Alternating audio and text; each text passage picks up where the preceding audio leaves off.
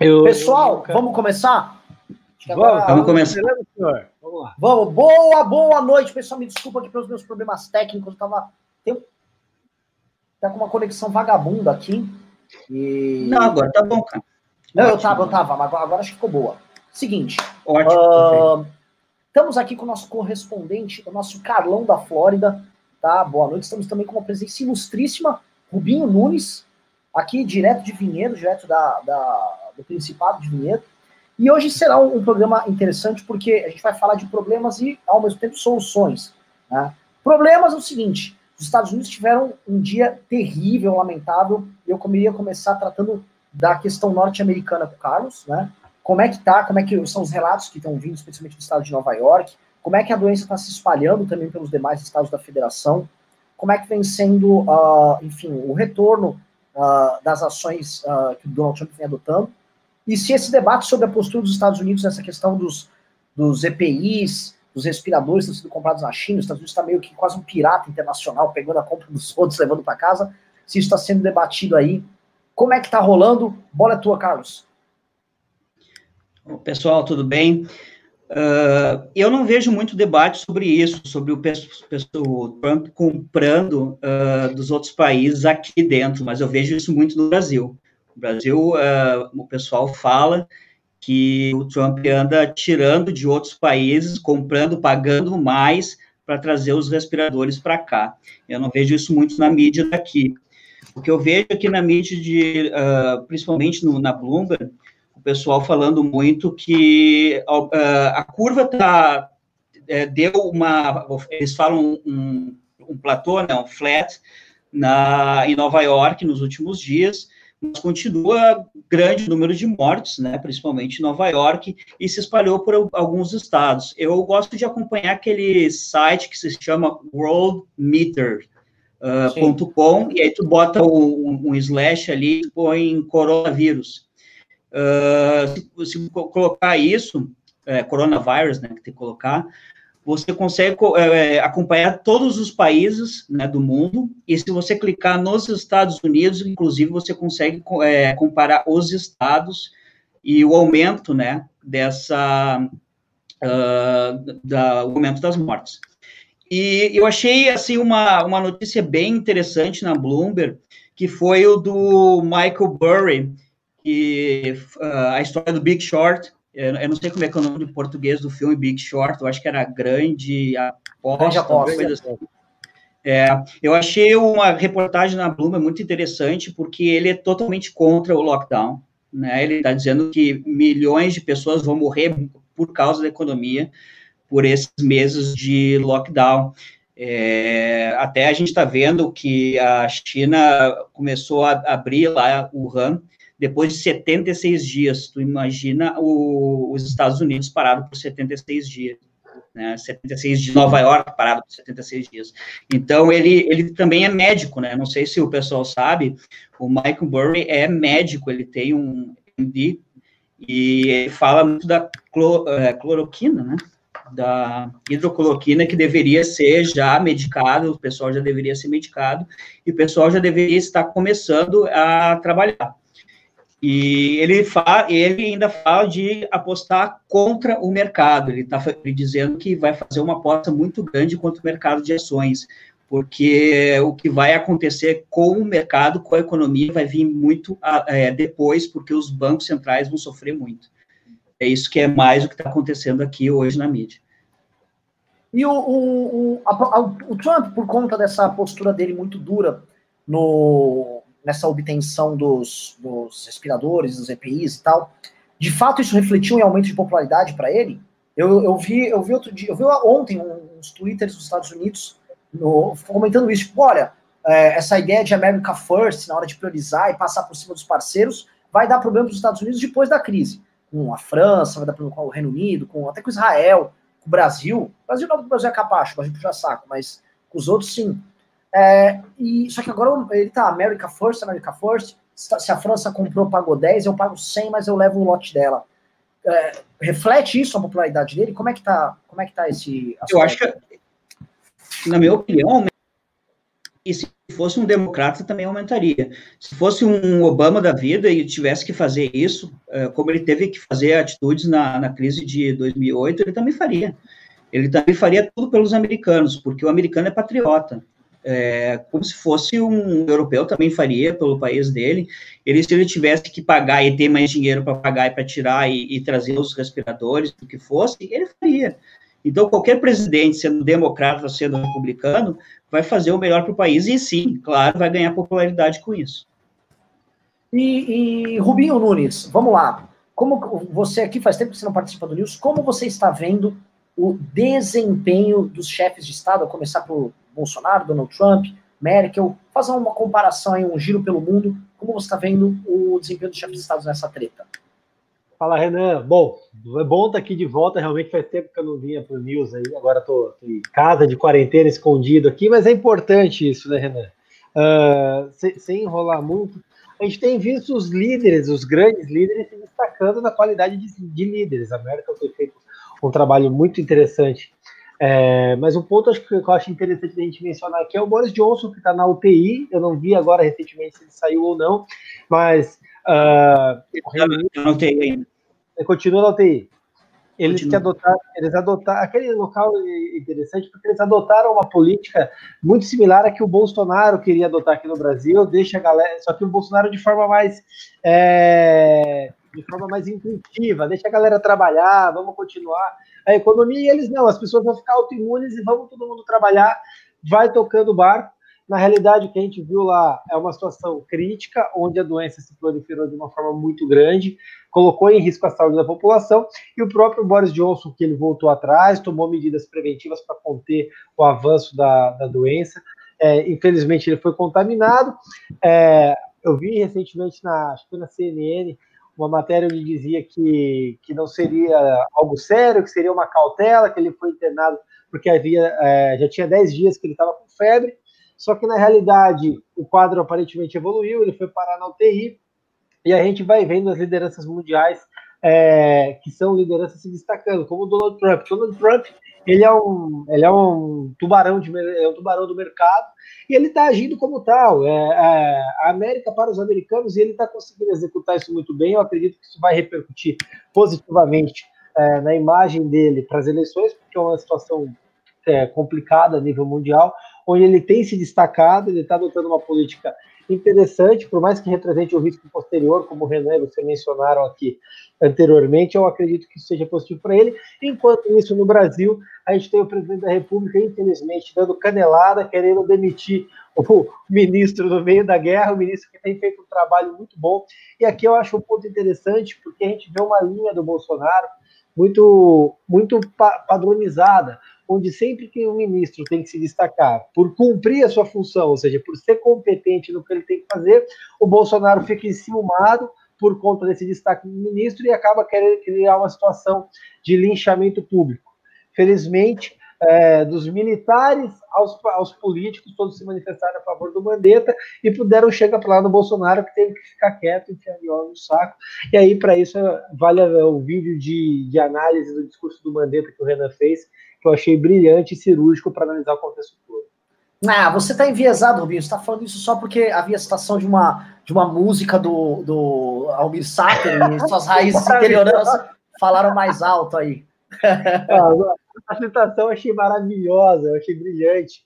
Mas, é, é, como você mesmo colocou no vídeo, é, a citação do Almir Sater diz muito além do que simplesmente uma lacradinha em cima dos Minions, tá?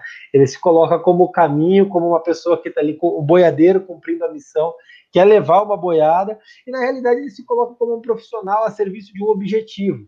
É, por mais que ele seja contratado, esteja a serviço do chefe, seja a serviço do Jair Bolsonaro, ele demonstra, né, na, minha, na minha leitura do tudo aqui, ele mostra que ele está ali para cumprir um objetivo e ele sabe que a hora que ele chega lá, ele foi o caminho, e a partir do momento que se chega no destino, o caminho não tem mais utilidade. Ele sabe que, infelizmente, ele tem prazo de validade, é um ministro muito competente. O, o, falando em vamos começar aqui, vamos entrar nessa treta envolvendo ministros e a bagaça toda, tá? Bom, Mandetta hoje no pronunciamento dele falou: já liberamos cloroquina e hidroxicloroquina. O que, onde nós vamos chegar, tá? Nós ontem estávamos comentando, nós comentamos nesse programa aqui, que é um governo o governo Bolsonaro é um governo sob intervenção. O que é um governo sob intervenção? Intervenção militar, inclusive.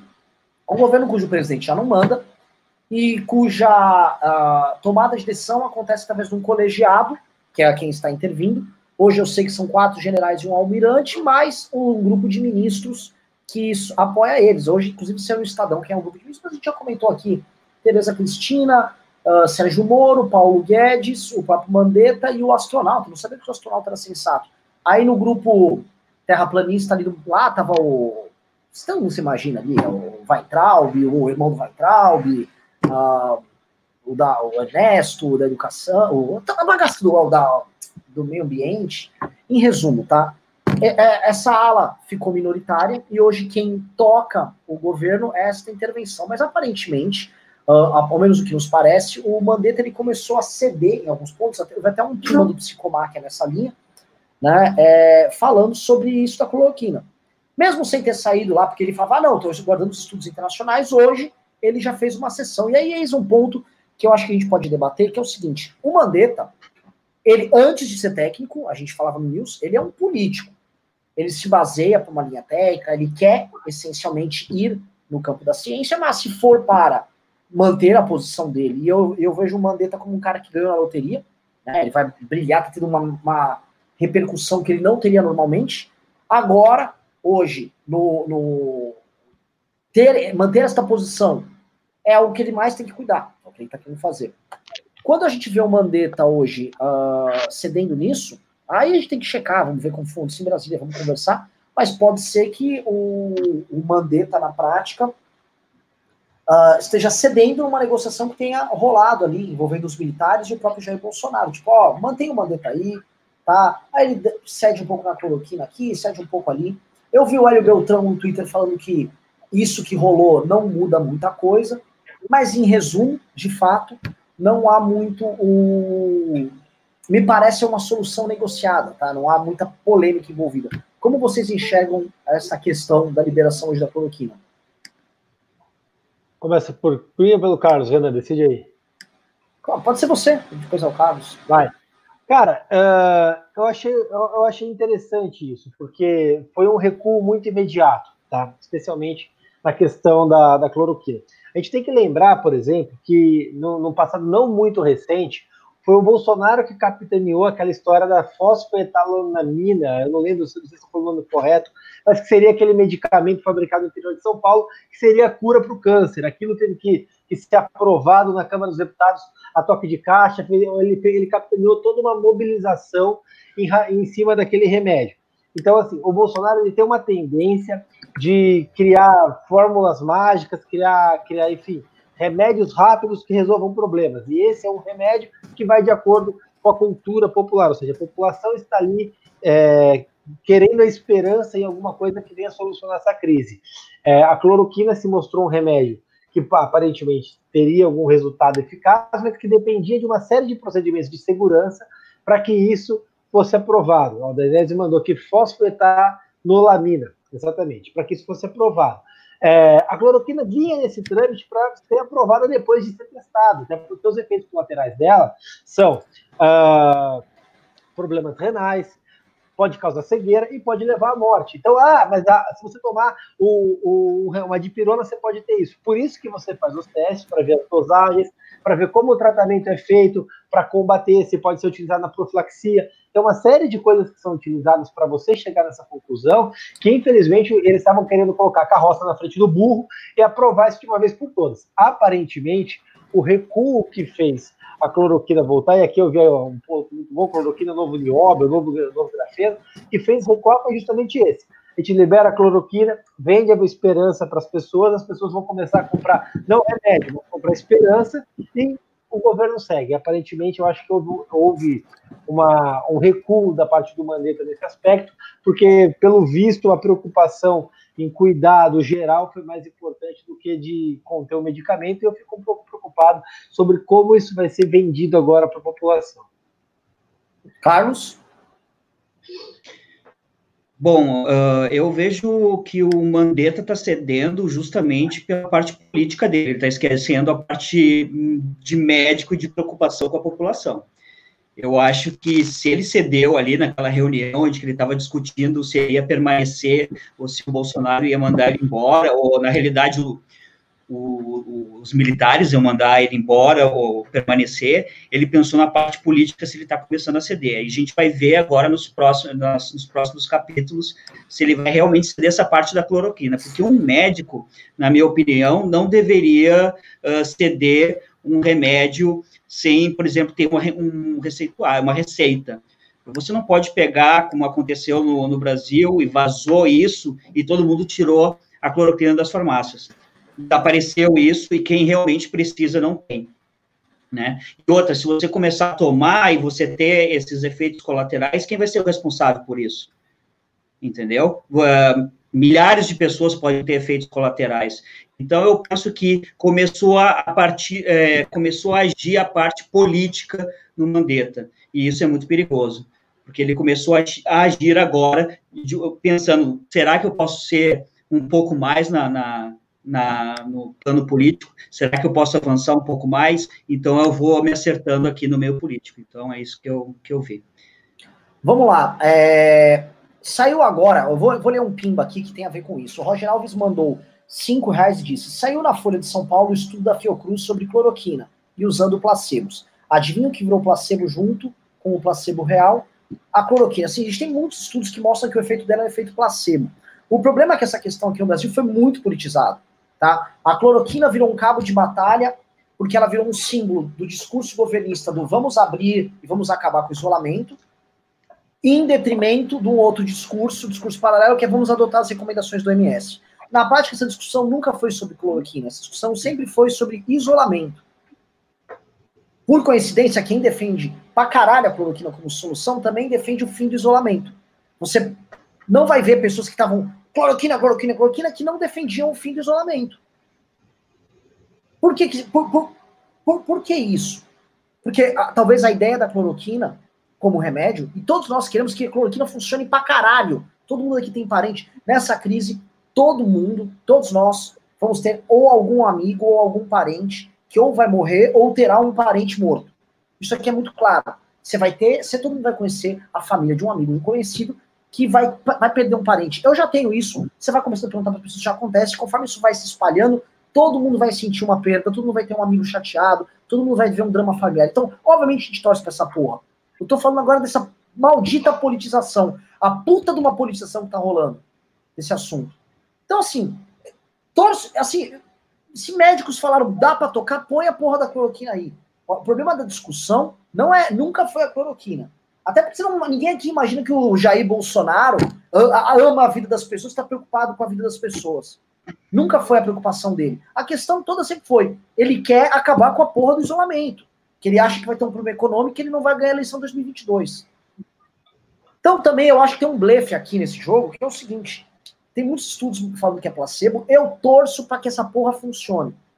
Mas se não funcionar, também o Mandetta tá falando: ó, fiz o que ele queria, tá aí a cloroquina, agora Vai morrer gente do mesmo jeito? Aparentemente, nos lugares que também isso foi testado em massa, as mortes estão rolando. Então também. Entendeu? Eu, eu sou super cético. Eu sempre jogo pensando no pior. Se pintou essa, essa opção e ela pode dar certo, vamos tentar. Eu acho que tinha que liberar mesmo. Tá? Se não tem restrições médicas, libera. Libera. Mas essa não é a discussão. A discussão é a porcaria do isolamento, que há uma politização desgraçada. Outra coisa que eu queria pedir para vocês que estão aqui no, na, no chat, galera, é o seguinte: vamos fazer informação de qualidade chegar na casa das pessoas. Deem o like aqui. Estupro o like, like, like, like, like, aí a, a live vai chegar com um número muito maior de pessoas. Tem um cara falando que eu tô com cara de brisado aqui. Tô com cara de brisado porra nenhuma, acabei de tomar banho. Meu cabelo tava encebado antes da live. E, é... cara, o Renan tomar banho é um troço raro. Então, com essa cara de cansado aí, porque dá muito trabalho. É, vamos para a pauta número 2 aqui, tá? Vamos falar da parte política interna do governo. É, política interna do governo. O general Braga Neto hoje age como interventor, tá? Eu comentei um pouco antes. O que, que é age como interventor? Ele é hoje o ministro da Casa Civil. Casa Civil, para quem não conhece, pessoal aqui, nosso chat é inteligente, mas é sempre bom explicar. Casa Civil é um ministério que cuida das relações políticas, em especial a relação executivo-legislativo, mas ele costuma coordenar ministeriado. é, vamos dizer assim, é, é, é, o Ministério da Inteligência Política de um governo. Tá? Não à toa, por exemplo, o Padilha uh, foi ministro da Casa Civil, do Michel Temer. O, no, no governo do, da, do, Lula, o José Dirceu chegou a ser o ministro da Casa Civil dele. Ou seja, é um ministério por excelência de inteligência e estratégia política. O Bolsonaro colocou o Onyx, o Onyx mostrando que não havia estratégia política ali. E nem ele gostaria de ter. Pô, depois o Onyx foi tocado para fora e quem entrou é o Braga Neto. O que, que o Braga Neto está fazendo ali? Tá? Em vez de ele ter mudado bastante as relações do governo para fora, ele mudou as relações do governo para dentro. E o que hoje a gente viu foi uma mudança nas relações de força ali. E por conta dessa questão Mandetta, e por conta dessa questão uh, medidas para enfrentar a crise, por conta do discurso maluco do Bolsonaro, a gente está enxergando aqui uma espécie de uma intervenção branca, sim, acontecendo dentro do governo Bolsonaro. E isso aí é uma. É uma é, é, acho que é um dos temas políticos mais importantes para a gente analisar, que a gente não estava medindo isso. Eu, eu vejo, assim, é, isso como uma forma, inclusive, de salvar o governo Bolsonaro, porque ele estava indo para um caminho que, se deixasse o Bolsonaro solto, as instituições iam ter que tirar ele de lá, porque ele estava inviabilizando a relação. O Bolsonaro participou de uma manifestação pedindo aí cinco fechamento do Congresso na maior, na maior o, deputados bolsonaristas participaram de uma manifestação que pedia para fechar o Congresso. E hoje é, ele não manda praticamente nada, né? Ontem ele fritou o Mandetta, parecia que ele ia demitir, no final ficou por isso mesmo. Hoje ele está falando pouco, deve estar tá contrariado. As redes, se vocês forem agora nas redes bolsonaristas, a única coisa que os caras estão fazendo é xingar o Mandetta, atacar o Mandetta, produzir fake news contra o Mandetta, produzir dossiê contra o Mandetta. Tem aquela ridícula daquela professora Paula Marisa, gravou um vídeo agora, os podres do Mandetta. Tudo que os caras estão fazendo é para tentar destruir o Mandetta, porque o Bolsonaro está contrariado, e já que ele não pode falar isso no próprio governo dele, ele está terceirizando essa atividade para outros. Então mostra que ele não está mandando o próprio governo, e essa é a intervenção do Braga Neto. Rubinho, você que trabalha em Brasília, cara, como você vê, é, vai, de duas, três semanas para cá, a relação do governo com o Congresso? Mudou essa intervenção? Criou uma, um novo horizonte? Como é que estão as coisas lá? Bom, Renan, a relação do governo com o Congresso ela sempre foi ruim. Isso é fato, não é segredo para ninguém. Só que de um tempo para cá, o Bolsonaro tem se isolado ainda mais. Ele tem buscado uma postura, como você mesmo veio narrando aí, ao mesmo tempo que é isolacionista, ele se volta para dentro com o seu público base, que é aquele, aquele nicho da lacração, que aquela, aquela galera serviu, como essa professora Paula Marisa, que vai atuar para ele simplesmente como militância cega. Se, quando ele nomeou Mandetta, as mesmas pessoas estavam na rede dizendo: olha, temos um ministro técnico, temos um ministro capacitado, é Mandetta, é Sérgio Moro, é Paulo Guedes, esse é o pessoal que vai conduzir o Brasil para um novo futuro. E a partir do momento que o Bolsonaro passa a atacar essas pessoas, a colocar eles em isolamento e jogar eles à fogueira, é que é importante fazer um, um parênteses, que existe um modus operandi do governo é, para demitir ministros. Ele sempre começa com o um linchamento, a rede de militância dele, que é essas que eu vinha me referindo, começa a atacar, depois vai para a imprensa, não demite, passa um tempinho, uma semana ou duas, demite. Você mesmo estava comigo num evento quando o Vélez foi demitido, ele nem sabia, estava dando uma palestra como ministro. Então, assim, uh, Verdade.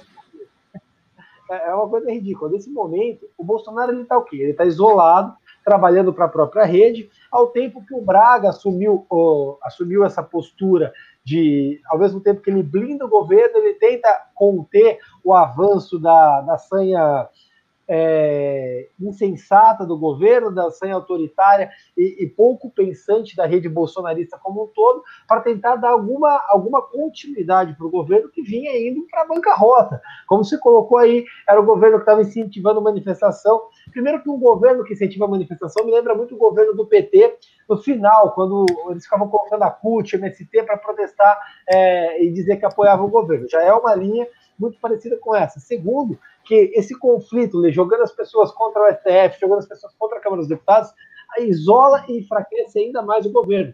Então, a situação que a gente tem é essa hoje dentro do Congresso, um governo fraco, isolado, onde o, Braga, onde o Braga tenta fazer essa blindagem, tenta manter o governo passando batido como se ele fosse uma criança teimosa. Olha, meu filho tá lá, ele é um cagão, deixa que eu toco aqui, ele fica lá fazendo cagada.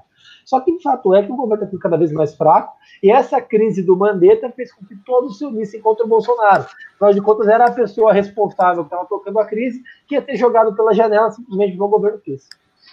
Eu vou pedir aqui, o Roger que mandou esse, essa matéria aqui falando que o, o estudo da Fiocruz sobre a cloroquina é, foi igual placebo, manda um link para a gente aqui, por favor. E aí, me, o, o Didi, que é nosso mediador, manda para mim aqui. Uh, como você vê isso em termos de estratégia política, uh, Carlos? Como é que você está vendo essa leitura aí? Bom, eu acho que eu acho que botaram uma coleira no Bolsonaro, né? Bolsonaro é aquele cão louco, cão louco, raivoso, e estava enlouquecido, fazendo tudo o que queria, e colocaram uma coleira nele para segurar ele agora. Só que tem uma coisa que eu não sei se, se o pessoal está pensando. Uh, estamos numa crise. Ninguém está pensando em nada a não ser o coronavírus. Só que o Bolsonaro já cometeu uns cinco ou seis crimes contra a Constituição, tá?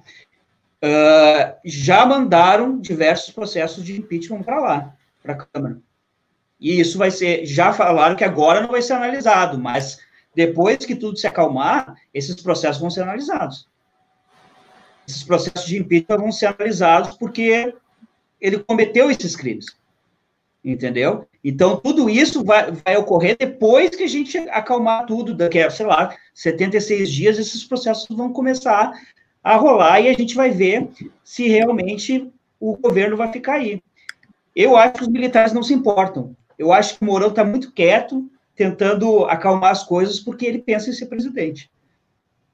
Então, eu, assim, essa parte do Mourão eventualmente assumir, eu tenho muitas. Eu, eu, tenho muitas reservas. Saiu um documento do Exército e o Exército tirou do ar na hora esse documento. O Reinaldo Azevedo republicou.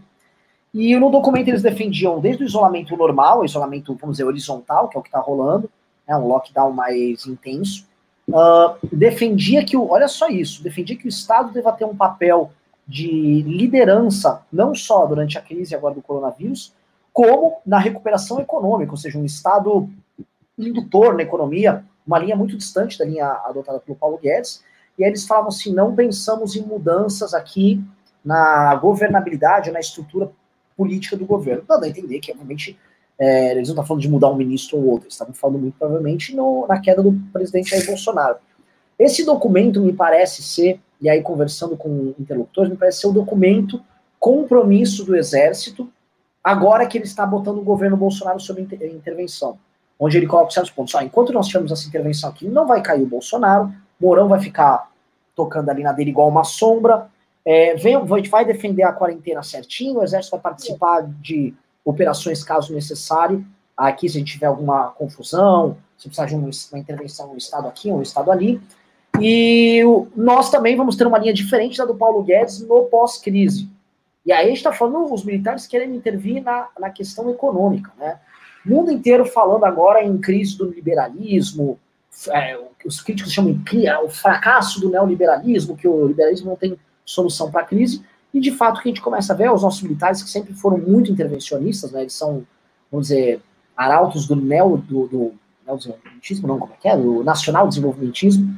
Eles agora todos, eventualmente, assanhados para liderar esse processo. Eu acho que as pegadas, né, vamos dizer assim, as, as pistas do que está rolando hoje estão todas sendo reveladas ao longo dos, dos, últimos dias e a gente tem que ir juntando as peças desse quebra-cabeça. Para mim, o quebra-cabeça que está montado é esse. É um quebra-cabeça onde bom, o Bolsonaro vai sendo colocado no chiqueirinho. Né? Ó, dê uma, dá uma cloroquina agora para ele, deu uma cloroquina, pronto, agora o Mandetta fica lá, vai tocando. e, e os militares se assanhando. Eu não acho isso exatamente bom, tá? A gente, os brasileiros não votaram pra, na linha dos militares. É, sei que esse é o argumento, inclusive, que o Bolsonaro usa. O povo votou aí para a linha conservadora aqui, minha. Mas uh, ao mesmo tempo, eles são os detentores, vamos dizer assim, do monopólio da força, em última instância, né? Eles são os homens que têm os canhões. Então, homens que têm canhões montando projetos políticos e fazendo intervenções dentro do governo são sempre perigosos. Que pode ser que eles gostem disso em um determinado momento, e quem gosta não costuma abandonar. E aí nós passamos a ter um problema. É, 64, a despeito de concordâncias, discordâncias aí que alguém possa ter, foi mais ou menos assim. É, houve uma participação civil muito grande, mas quando os militares viram que hum, tá gostoso isso aqui, ficaram 25 anos. Né? Estamos vendo aqui militares se assanhando, o que, que vocês acham? Eu posso falar? Pode. Uh, é, por que, que os militares precisariam se assanhar por um golpe ou alguma coisa, se simplesmente, se tiver pedidos de impeachment agora chegando para o Rodrigo Maia, o Bolsonaro tem uh, menos deputados na, na Câmara e menos senadores no Senado. Ele perderia nos dois, e o Mourão assumiria, então o Exército está assumindo. Eles não precisariam fazer nada, simplesmente deixar isso acontecer. Então, Sim. eu não vejo por que eles se assanharem, falar alguma coisa sobre uh, ditadura ou não. Eles teriam democraticamente um militar no poder. Entendeu? Então, seria até um, um jeito como se fosse o Temer fez com a. Eu, sei, eu, acho que, eu acho que tu é mais especialista em impeachment para poder falar. Né? participar eu vi o documentário, né? Vocês participaram intensamente do impeachment da Dilma. Então, vocês são mais é, especialistas para dizer, porque eu sei que já tem vários processos sendo enviados para a Câmara. Tem. É, eu sei isso. E, e se for votado, tanto na Câmara quanto no Senado, o Bolsonaro vai perder. É, o, o, a, questão, a questão toda assim, Bolsonaro hoje, o Rubinho me corrija, ele não tem mais do que 30 votos a favor dele na Câmara dos Deputados. Votos dele, dele. Se tiver um processo de impeachment, é, é, ele perde. Não, o Bolsonaro, o Bolsonaro hoje na Câmara dos Deputados é mais fraco que a Dilma no dia do impeachment. Ele, Sim, o PSL ele foi, ele foi desmantelado em dois. Então você tem a ala do Bivar e a ala do Bolsonaro. Foi uma conta de padeiro, o Bolsonaro ficou com metade do PSL, são 25 deputados, teve toda aquela crise. É, o Eduardo perdeu a liderança do partido, eles não têm absolutamente nada, eles não têm comissão, eles não têm espaço. E a não ser um deputado ou outro que está solto ali, um cara do DEM, eventualmente do PR que gosta do governo, mas do Bolsonaro de essência, ele não tem mais que 30 deputados. Então é difícil ele construir uma defesa. Então, ele, se algo tramitar na casa, obviamente ele está ele tá colocado em risco pela falta de base que dê apoio. E ele é coitadinho disso? Não, ele simplesmente é refém das próprias atitudes. O próprio governo dele, aquilo que a gente comentava há pouco, construiu essa postura isolacionista dele, onde ele não tem base, ele não tem apoio, justamente por conta da política de linchamento que ele e os deputados dele é, praticam como uma verdadeira manada. Agora, o ponto que eu acho interessante é o seguinte: dentro disso tudo, obviamente a gente vê o Mourão ali eventualmente se assanhando, eventualmente não se assanhando, mas uma coisa interessante: toda vez que o governo se posiciona em um assunto polêmico, o Mourão faz questão de se posicionar da forma exatamente contrária, exatamente oposta. Bolsonaro é insensato, Mourão é sensato. Bolsonaro é cloroquina, Mourão é não cloroquina. Bolsonaro é isolamento vertical, Mourão é isolamento horizontal. Ele vai nessa linha tentando mostrar que ele é um pouco distante, um pouco descolado daquilo que representa o Bolsonaro. E aí, como o Carlão colocou aí, obviamente ele conseguiria ter o poder pelas vias institucionais. Só que aí eu tenho que, tenho que dar a mão à palmatória para isso, Renan. É, o que, que, são os militares? O que, que eles querem? Por que, que, eles querem botar o dedo na economia? O que, que eles querem fazer? gente não pode esquecer que boa parte da dívida pública e do desastre econômico que virou o Brasil a partir dos anos 90 foi justamente por conta do governo militar. Ah, sim. Quer comentar a parte econômica aí, Carlos? Não sei se você é, tem tesão aí nessa área. Sei que é, é, muito a tua área, mas realmente os militares deixaram um legado para a gente horroroso. Eu vou aqui para a próxima pauta. Uh, uh, cara, assim, a pauta hoje, vou falar para vocês, viu? pauta tá uma bosta hoje. A pauta, a pauta tá uma bosta. A pauta, eu tô olhando aqui, o o RAM, o RAM, aqui a pauta, o RAM não te, parou a quarentena, que continua morrendo gente pra caralho na China. Hoje eu recebi o um relatório, sei lá, teve 30 infectados na China. Alguém, alguém acredita alguém acredita nisso? É, nem tinha quem tá na, nessa, nessa, nessa pauta. Não, o que a China está fazendo é piada. E se você parar para ver, o Japão estava fechando o cinema, é, restaurante hoje, inclusive. Inclusive, podia estar na pauta. Eu tenho, eu, tenho, eu tenho uma pauta legal, eu tenho uma pauta legal para falar.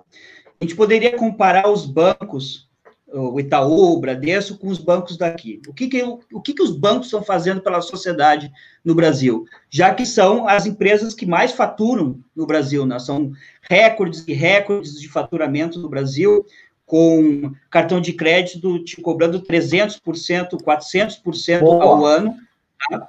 400% ao ano. Por um acaso, uh, o pessoal que não está pagando as suas contas aí, porque não tem dinheiro para pagar, o cartão de crédito, por exemplo, o, eu não sei o que está acontecendo aí. Você liga para o cartão de crédito e eles renegociam com você, deixam de você pagar os 400% ao ano ou não? Aqui, eu tenho visto porque até hoje eu comecei a ligar com os cartões de crédito, tá? Só para começar a analisar as coisas. Primeiro lugar, aqui é proibido cobrar mais do que 26% ao ano, pelo menos no estado da Flórida. 26% ao ano, não é 400% ao ano. Mesma coisa de cheque, é, cheque especial e etc. Eu liguei para alguns cartões de crédito é, e eles são diferentes, cada um pode fazer o que quiser. Primeiro que tu tem 5 mil bancos aqui nos Estados Unidos, né? Não é, é três, são cinco bancos principais aí, mas algumas uh, fintechs e algumas coisas. Mas eu estou dizendo assim, ó, se você liga aqui para um banco, você conversa com o American Express, por exemplo. Eu cheguei a conversar com o American Express, eles falaram, você pode rolar a sua dívida desse, desse mês para o outro mês sem juros, sem nada, só por causa do coronavírus. Liguei uh, ah, para o Chase, que é um dos maiores, uh, ah, JP Morgan Chase, que é um dos maiores bancos aqui. Eles disseram que você pode não pagar por três meses, mas eles mantêm os juros. Mas você não precisa. Porque aqui nos Estados Unidos você pode pagar o mínimo do cartão. O mínimo do cartão vai fazer que você pague os 26% de juros, e ele é calculado sempre diariamente. Ele é dividido, dividido por ano, dividido por ano, mês e dia, e ele é cobrado todo dia uh, no, no, no teu cartão, vezes os 30 dias, no final do mês ele te cobra, certo? Porque tu pode pagar um dia ou não. Então, o que que acontece? Eles estão aliviando as contas dos americanos pelo patriotismo que eles têm com os próprios americanos. Porque eles sabem que, que, o, que o americano é cliente do banco entendeu? Se você liga para a companhia de água, a companhia de eletricidade, tá todo mundo aliviando. Ah, então tá, paga no mês que vem, paga não sei o que, a gente vai conseguir uh, te ajudar nisso. O, a questão do, das empresas está rolando o financiamento do próprio governo para conseguir alavancar as pequenas empresas. A questão do dinheiro que está vindo para as pessoas físicas é, vai ser só 1.200 dólares para cada pessoa física, vai ser uma vez, porque a gente não sabe quanto tempo isso vai durar. Na minha opinião, isso é muito pouco, tá? Porque é menos do que um salário mínimo que a gente trabalha no McDonald's, que seria o salário mínimo.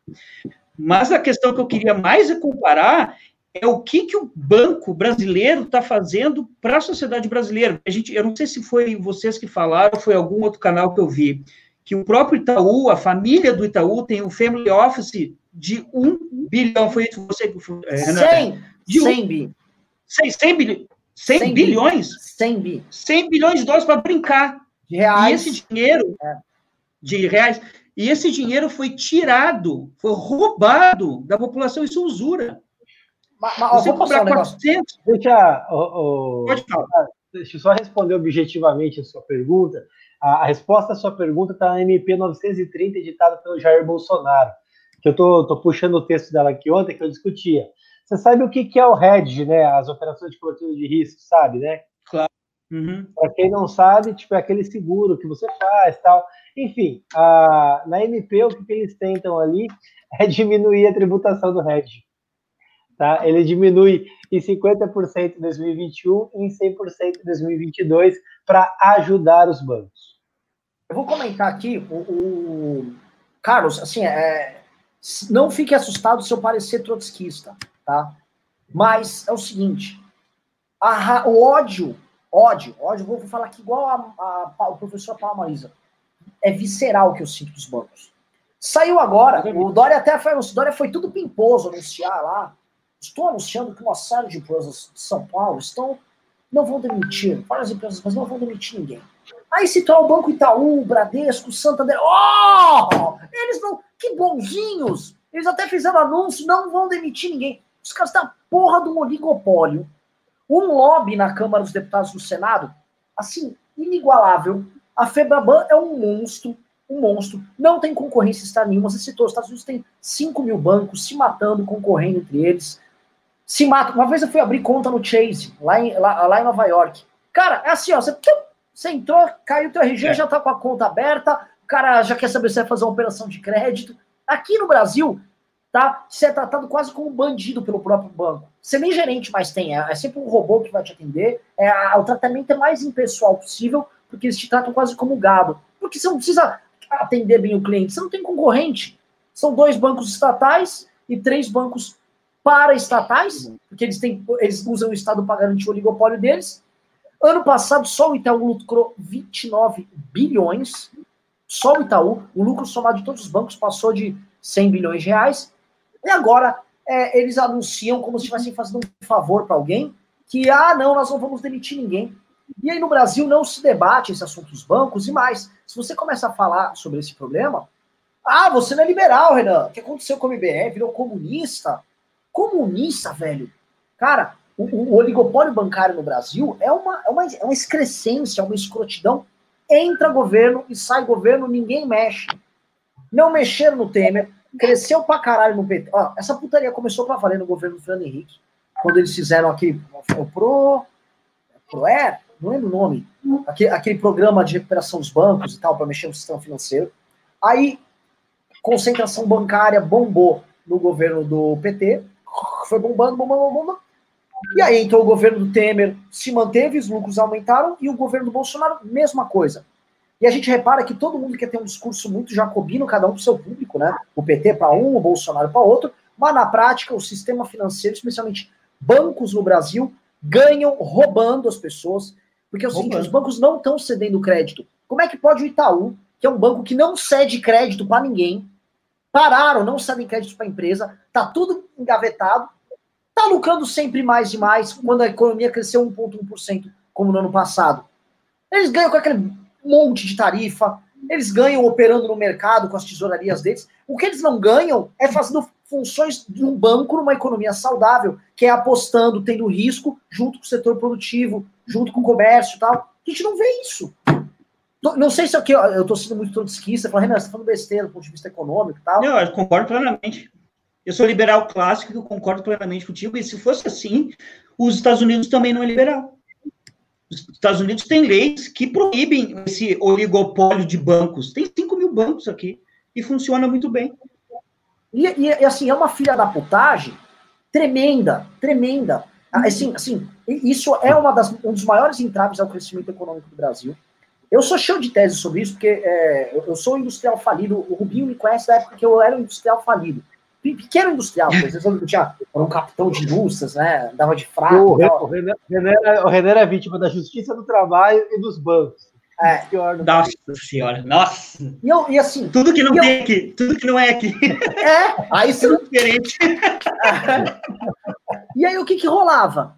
O, o, quem atendia, quem entende a pequena média empresa brasileira é factoring. Factoring. No Brasil, você tem, se não me engano, umas 6 mil factorings.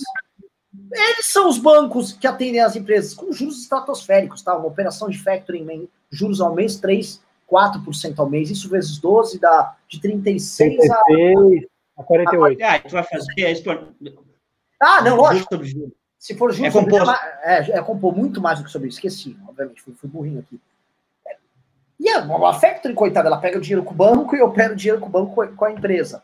Mas a, a, os bancos em si não querem saber. Boa parte, dos, assim, grande parte dos brasileiros estão negativados, não tem acesso a crédito banco algum boa parte das empresas ou já estão endividadas ou também estão negativadas. Então você não tem como fazer nenhuma reativação, porque você, se você tem um problema de score num banco, você não pega crédito no outro.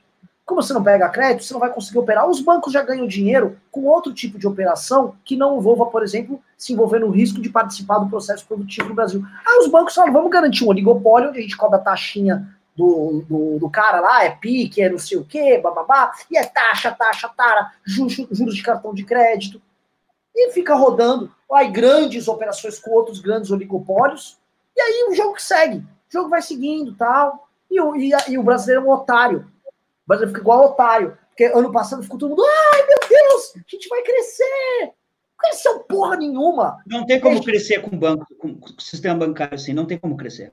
Não, é mais, não é mais engraçado. É, é, mais engraçado você ver liberal, liberal, xingando o Renan nos comentários por conta do que ele está falando. Ah, tem, não, esse comentário aqui não dá nem problema. Você querer abrir o mercado de banco do país é você ser estatista. Não, não, eu vi aqui um tal de Felipe Paim. Sempre que o Renan vai falar de bancos, tinha que pôr um filtro vermelho e colocar uma música no fundo da União Soviética. Cara, eu, eu juro pra você, se me botar aqui o óculos do Trotsky, uma foicezinha, me largar lá, me largar lá nos jardins, lá para eu ir atrás do pessoal do Itaú. Revolução Mas não pede para ele pagar 400%. Pede para ele pagar, paga 400%. Pega um crédito lá e paga. Agora você vem aqui num banco de é, local, né, nesses bancos de cidade, banco local, banco de bairro, você pega um crédito e abre a sua empresa. E coloca na sua empresa, alavanca a sua empresa, em dois, três anos você está ganhando dinheiro. O que você faz aí no Brasil? Você tem que botar capital próprio, arriscar muito mais. Sim, mas é, é, essa é a tônica da, da atividade aqui. E aqui, se você aí... pegar um crédito, você vai estar com o banco na tua jugular também, comendo tua empresa em dois, três anos. Deixa eu contar é. sobre isso. A gente comentou isso no news de ontem, mas vou trazer isso para hoje que é, a gente está falando agora de economia e até questões é, jurídicas que vão entrar questão jurídica. O Brasil tem uma, assim, é, a insegurança jurídica que é atroz. Né? Atroz. Tivemos agora a decisão do Lewandowski, que bota os sindicatos agora obrigatoriamente para participar dessas negociações, que havia sido determinado pela, pela, pelo MP lá do governo tal, que já estava certinho, você nem ia precisar desse intermédio dos sindicatos. Agora a gente vai ter de novo sindicalista no meio, a gente sabe que o sindicalista faz com intermediário, cobra propina. É isso que vai rolar. O sindicato vai cobrar propina e vai tentar atrapalhar o andamento das empresas. Isso aí, mas não, nem era o tema principal. Ontem, quem estava no News aqui sabe, eu trouxe esse assunto descobrimos que o Ivo Gomes, o irmão do Cid Gomes, brilhante, gênio, resolveu botar um interventor municipal na, numa empresa de lingerie lá de Sobral para administrar a empresa para que ela produza máscaras e EPIs. Então, é, o, o administrador dele vai, ele tem direito a contratar... Pega as calcinhas, mãe. Isso, e vai produzir lá com a máscara com a calcinha. Não é zoeira. é verdade. Ele botou, e os donos da, da empresa estão desesperados. Porque o cara que colocaram lá é um secretário do trabalho.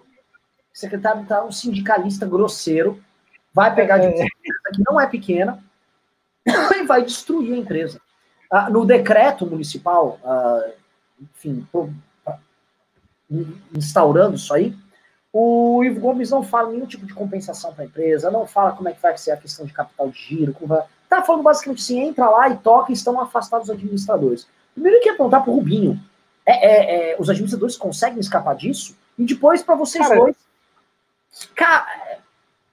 Eu já estava pensando aqui, ninguém processou por conta dessa. Ninguém, eu acho que não, acho que a gente tinha que, tinha que entrar nisso não, aí. Pô, cara, cabe ação, você pode tentar anular o ato do, do prefeito que, que determinou essa intervenção.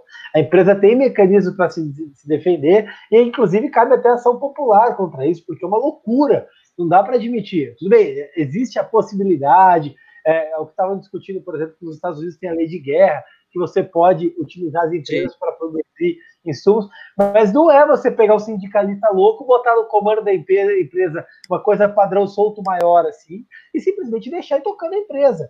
Isso é uma loucura, vai levar a empresa à falência, o cara na administração ele pode levantar livre, ele pode fazer um monte de coisa, não faz o menor sentido, especialmente lá no, é, é, em Sobral, isso, né, Renan?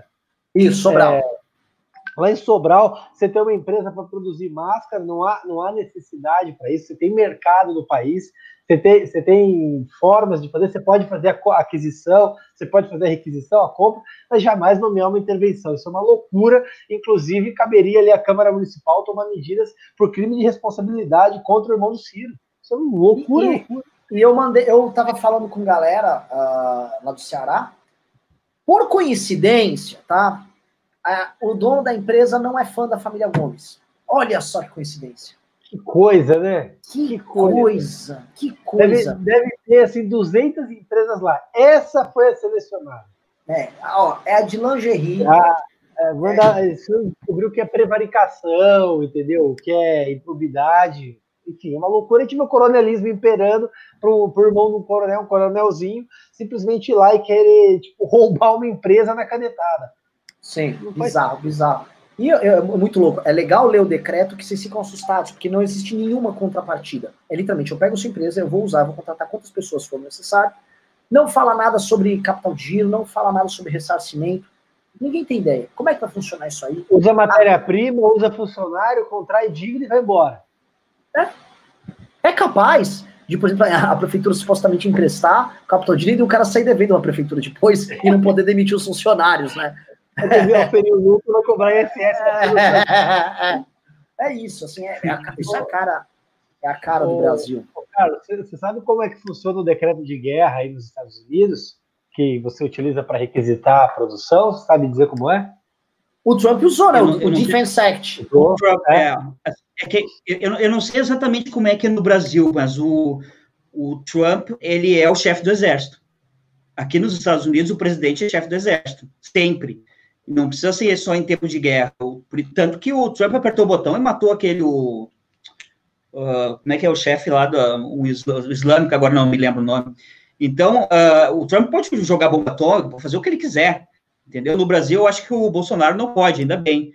Então, uh, eu, ele, ele entrou na, na, GM, ele pediu para a GM fabricar foi ventiladores, né?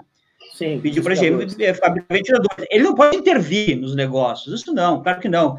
Mas a GM foi, é, se eu não me engano, o governo tem muita, muitas ações da GM, porque foi, é, foi comprada naquela época de 2008. Sim. Entendeu? A Ford também um pouco, mas então eles podem sim uh, pedir para fabricar. E aquele todo negócio dos americanos querer se proteger, né? Proteger o próprio povo entendeu? Diferente do, do, do, Brasil. Os americanos passaram por várias guerras, né? E o Brasil? É, o Brasil esse... participou de várias guerras na... na, na Século XIX. É, é, entendeu? Não está acostumado com isso, não está acostumado com o tempo de guerra.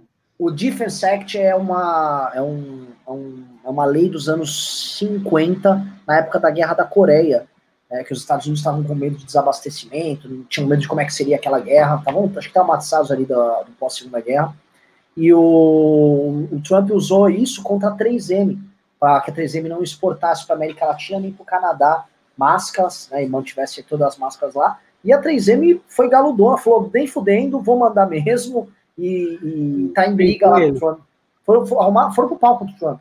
O que, que, você acha, Renan? O que você acha aí? Uma empresa americana certo? Sediada na Tailândia, certo? É, ou seja, a produção é lá, o governo simplesmente fala, a produção de vocês fica aqui e fim de papo. Qual é a posição de vocês sobre isso? A produção é na Tailândia. A, a gente está num momento de guerra aqui. Se, pera, pera. A produção é da Tailândia. É, a empresa é americana. Ah, a empresa é. é americana, mas a, a, produção dela é na Tailândia. Aí ah. o governo requisita essa produção da Tailândia você não vai vender para o Brasil, você vai ter que manter para os Estados Unidos. É Essa é a muito, problema.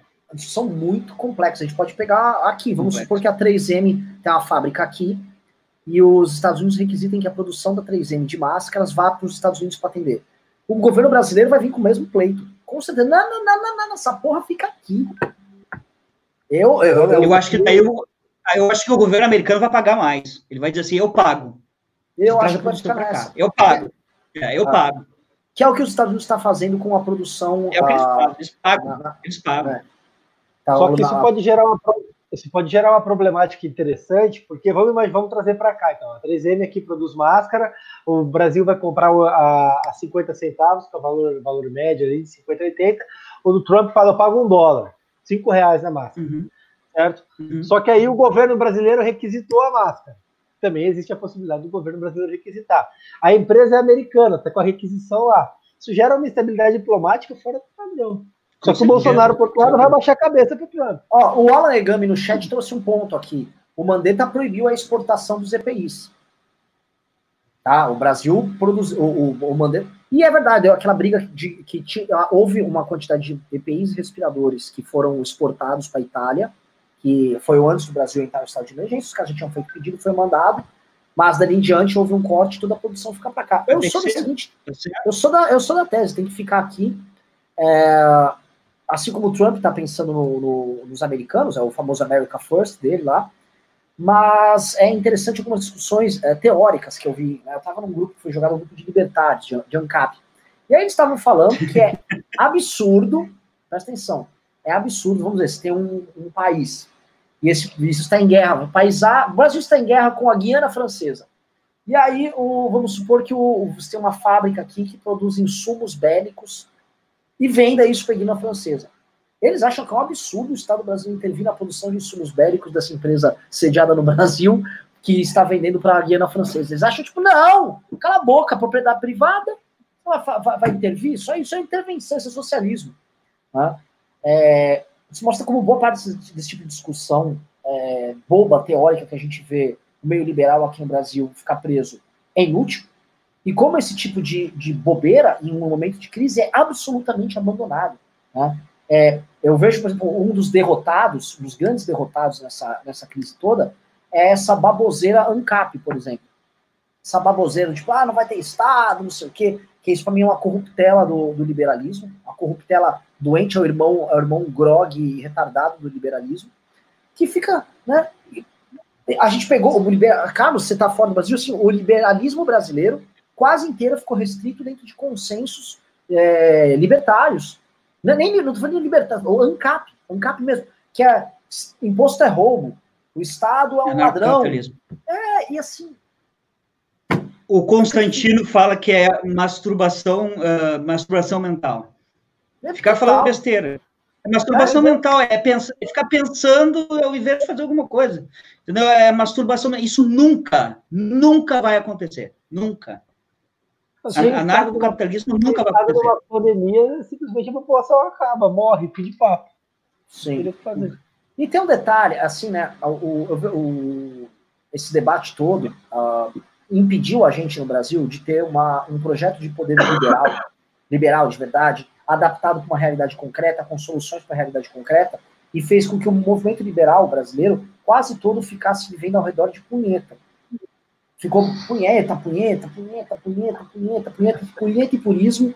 E aí o negócio falando, quando viu, veio um antiliberal como o Bolsonaro, pega o Paulo Guedes pelo gogó, pelo, pelo esqueci o nome, pela, pelo colarinho, e fala, vem comigo aqui, faz uma reforma aí. Depois ele manda o Paulo Guedes parar, começou a ver que isso era impopular, em certa medida, e acabou, o movimento liberal acabou. Aí tem o Paulo Cogos participando de manifestação contra a Globo numa ponte, gritando lá as músicas do Exército. E é isso. O movimento liberal da Bahia. Completamente. o, o, movimento liberal brasileiro, ele, ele, ele tá morrendo melancolicamente, cara. É, me... é, foi... é sério que o, Ren... o Cogos foi mesmo naquele lado, não era uma zoeira? Opa, não! É verdade, não, não, não. Foi mesmo. Aqui era tão, era tão tosco o negócio, tão bizarro que eu achei que era piada. Não, não é, não é, não é. É, é, é, é, assim, é um negócio bem assustador. Esse... Um negócio bem assustador. É. Bem assustador. A gente ficou mostrando porque, assim, ah, aí daquelas discussões, tipo, o, o que o Estado pensa que é para querer que eu fique em quarentena? É, ah, então sai todo mundo de casa, vamos contaminar com a porra do vírus. Eles não entendem a, a função do Estado. Na verdade, assim, como é uma turma que acha que o Estado não deveria existir, né? Então isso aí é meio que, meio que foda-se.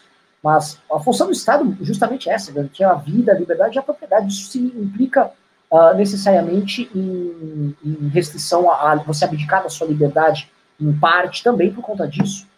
Isso faz parte da. Aliás, qualquer convivência social passa por restringir parte da sua liberdade, senão nós não viveríamos em comunidade. Engraçado que esse Paulo Cogos, ele é rico, né? A mãe dele não tem uma, uma um negócio de estética, uma, uma fábrica é. de, de, É, ele, ele, fica fazendo essas BC porque não tem mais nada que fazer.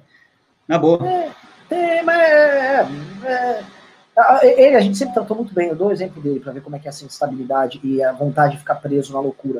Ele já participou do MBL News algumas vezes. Ao vivo no trato é um, um moço bonzinho, legal. Aí depois ele vira esse personagem nas redes sociais aí, pra ficar agradando. Ele é um personagem. Ele é, um personagem. Né? Porque é, nas redes sociais xinga a gente pra caralho. Aí ao vivo você encontra, é uma moça, é um doce de pessoa. Sim. Entendeu? Ele, ele, foi no, é, ele foi no congresso do MBL, né? Ele ficou lá rondando, não, vim tomar sorvete. No dia do congresso do MBL, ele foi no, no, no shopping day dele tomar sorvete. E ele ficava ele tinha xingado a gente pra caralho.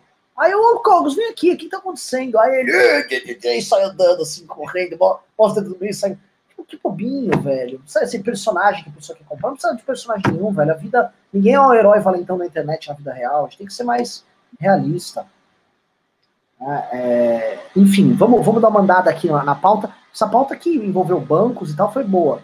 Uh, vamos ler uns pimbas? Aliás, já tá começando a ler os pimbas aqui. Vamos lá. Didi já deve ter mandado vários. Vamos começar a leitura de pimbas. Aliás, duas coisas que eu quero pedir pro público aqui. Um, mandem pimbas. Mandem pimbas. Por quê? Isso ajuda a manter o MBL de pé no meio dessa crise. E dois, Estamos com 521 likes, estamos com 650 likes aqui. Isso ajuda a live a chegar para o maior número de pessoas. Vamos lá, vamos começar a ler aqui ó, os pimbas, são os superchats. Jason Soledade mandou dois reais, falou: shows de cinema podem fechar por até dois anos. Eu tô vendo, o Atila Lamarino, Yamarino, não sei o nome dele, tá bem uh, apocalíptico nesse sentido, né? Ele acha que você vai ter resquícios do, do desse vírus acontecendo e você vai poder ter outros picos ao longo do processo e você vai ter que evitar aglomerações, a gente vai ver um mundo estranho. Vai criar é, imunidade, né?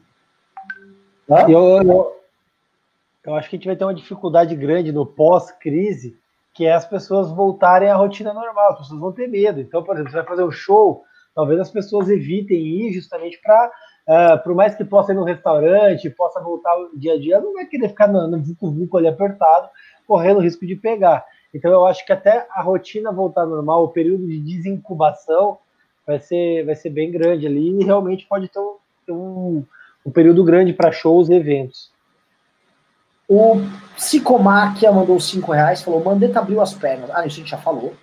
Aí Roger Alves, também já falamos do Roger Alves, que é o estudo da Fiocruz. Heitor Vieira Pérez mandou 2 reais e falou: Vocês assistiram live do Hélio sobre é, a cloroquina? Não, eu não assisti, não sei se vocês assistiram. Não vi, não vi. Eu vi os tweets dele, incansáveis, é, que eu vi que o Hélio, de, de uns dias para cá, ele se tornou especialista em cloroquina. Não, o, o, Hélio, o Hélio é um grande amigo, ele, ele, ele tá muito focado nisso. É, ele não é um cara necessariamente governista, já vi ele criticar o governo. É, ele tá empolgado com essa parada. Eu não sou tão empolgado, não, eu sou mais cético, mas se andasse. É, eu, eu queria entender o raciocínio todo para isso, mas enfim, Hélio é um cara que eu tenho um grande apreço por ele, fez contribuições muito grandes à evolução política do país, mas de uns dias para cá ele encampou a cloroquina como Sim. Uh, Juliano Lerrer mandou 5 reais. Vocês têm notado um aumento do gado no chat? Seria isso um aumento das dúvidas do pessoal biruta? Renan, teu vídeo, o culto do MBE, o culto do mal, ficou impecável. Modéstia à parte, esse vídeo ficou muito legal, mas achei o de hoje ainda melhor. Tá? O de hoje foi mais legal. Realmente aumentou o gado no chat. Realmente o gado tá em dúvida. Porque é o seguinte, eventualmente o gado tá percebendo que o Bolsonaro tá fazendo muita merda. E, só que no campo da direita não existe pessoas que criticam o Bolsonaro, tirando o MBL, né? Todo mundo é medroso, todo mundo é, é, mesmo pessoas que discordam dele, que a gente conhece, são de direita, tem vergonha de falar porque não querem perder seguidores. E nós, enfim, nós falamos e isso dói, né, é, para quem é, é, tem vida de gado. Então o gado tá chegando, tá tomando susto, mas também tem muito gado aprendendo e deixando de ser gado. E o Renan vai tocando a boiada, a estrada é. Uh... Leandro Keller mandou Cinco reais. A pesquisa da Folha de São Paulo testou a cloroquina entre o dia do segundo e o quinto. Ou eles continuam testando na fase que a gente sabe que não funciona. É... Puta que pariu, cara. O problema é o seguinte, Leandro. Eu não vou entrar nesse assunto, porque todo mundo virou agora infectologista, especialista em momentos de aplicação tal. Cara, é a Fiocruz. A não ser que você fale, Renan, a Fiocruz ela tá trabalhando contra o remédio, deliberadamente, eu vou confiar ali, entendeu? É, o problema é muito assim, hoje em dia, por causa da internet, todo palpiteiro virou especialista. Então eu não sei, assim, se a, se a, se a Fiocruz fez isso. A não ser que você fale, ah, a Fiocruz está mal intencionada, é mentira, tenho como provar politicamente, eu tenho fatos políticos que provem que a Fiocruz está agindo dessa maneira, eu tendo a, eu tendo a ouvir assim, quem é um especialista? Imagina o seguinte, eu quebrei a perna, tá? Tô com uma fratura exposta. Pra onde eu vou? Eu vou no youtuber. Teve um youtuber que fez um tutorial de como curar a perna de uma maneira legal. Tal. a perna. É, cara. É, tem é tudo no YouTube. Tem tudo. Tem, tem tudo. Tem tudo no YouTube, né? É, ou, ou, tipo, eu vou, no, eu vou no ortopedista se eu quebrar a perna ali. Eu tenho isso. Então, assim, eu tento confiar mais ou menos nas referências. Confiar não, mais ou menos. Eu confio nas referências que nós temos, porque se a gente passar a duvidar de tudo e achar que tudo é um complô, a gente começa a acreditar que a própria Terra é plana. Esse é um problema que, que existe em hoje na pós-modernidade e hoje na, no campo da direita, que é, um, é uma, um medo do conhecimento validado tremendo. Psicomac mandou 5 reais disse: secretário de saúde do Rio disse que caminhar no calçadão no fim de semana, nesse momento, não é um ato de saúde, mas exposição. O cara da Globo falou: o cara da Globo foi um, um tonto. Um puta de um tonto. Eu vi o vídeo. Vocês viram? Eu vi. Dele sem camisa, todo marombado. É, foi dar uma resposta horrorosa. Cagou no pau, cara. Não dá pra você defender um negócio e não praticar ou defende ou, ou, ou, pula fora da brincadeira. seria o mesmo que estar nós três agora na bancada do MBL lá na Vila Mariana. Exato. Alex Chateaubriand mandou 18,90 e falou: essa história de que o Mandetta fez acordão para se manter no Ministério da Saúde, vocês acreditam nisso? O, o Alex, assim, o termo acordão, é, ele é válido, um acordão, quando ele envolve algo espúrio, né? Porque o acordão, ele, ele pressupõe uma malícia na execução de uma, de uma coisa. Um acordo, um acordo político, uma acomodação de interesses é normal dentro da política. E, eventualmente, houve uma acomodação de interesses envolvendo o Bolsonaro, os militares, o Mandetta, é, que a gente pode estar tá vendo aí essa questão da cloroquina, tá? Vamos ver se isso envolve, por exemplo, uma mudança na política de isolamento, que é a política recomendada para o Brasil, e que é o que o Bolsonaro quer. Se o momento começou a mudar isso, aí ele abandonou qualquer princípio e passou só a lutar pela exposição que o cargo pode dar. Alguém quer complementar? Roger Alves mandou dois reais e falou: tentei cortar o link. Obrigado, já passei lá para o uh, DBL. Leandro Keller mandou 5 reais e falou: enxugamento radical da máquina, instalar imposto único só na renda e entrar pesado com renda mínima do supliça. É a democracia que está em crise. Acho que o Leandro está falando de soluções uh, liberais aí para a crise. A gente chegou a comentar esse problema. Vocês têm mais é, ideias? Porque, assim, de ideias de enfrentamento para a crise, vou, vou criticar aqui o MBL, inclusive, tá? A gente está muito falando, não, fundão, vamos cortar isso. Legal, é bonito, é simbólico, mas isso aí, assim, é só um temperinho, tá? E quando a gente só fica falando em atos simbólicos que não representam 1% do problema, quem está vendo o problema entenda. Sou a favor de destinar o fundão para você. Acho imoral, acho obsceno que você esteja com 3 bi no orçamento sendo usado para um tema hoje que não importa tanto e não destinado para a saúde. Porém, quando a gente fica só falando nisso, a gente está esquecendo o big picture, o mundo todo ao redor. Tá? A gente está falando que de gastos ao redor de 800 bilhões, de 1 trilhão de reais agora. E como nós vamos fazer o enfrentamento a isso? E a gente não vê as pessoas falarem, ou os agentes políticos liberais falarem, porque eles estão mais preocupados em falar dos 3 bi do fundão. Né? É, o Leandro falou aqui o enxugamento da máquina tal. Eu gostaria de ver, assim, o Livres veio com uma proposta, eu vi um economista vindo com uma proposta, mas da parte do governo federal a gente não viu um, uma grande aposta. O que a gente está vendo agora é basicamente todo mundo vai imprimir dinheiro, vai, vai gerar inflação, não sei qual, qual é o plano, mas basicamente a gente está aumentando o gasto e não está vindo uma solução, uma resposta liberal. Carlos? Eu, é, assim, ideias liberais estão cheias no Brasil. Tá? Tem ainda liberais no Brasil. Eu, o problema é, o, a, é a Câmara e o Senado aprovar essas ideias. O Van Hatten ficou falando sozinho na frente do, do Rodrigo Maia. Ficou falando sozinho sobre o, o, o, o fundão, certo? Eu não sei, foi, foi tu que fez um vídeo a respeito, né? Ele ficou falando sozinho lá, eu vi o vídeo do, do Van Hatten também.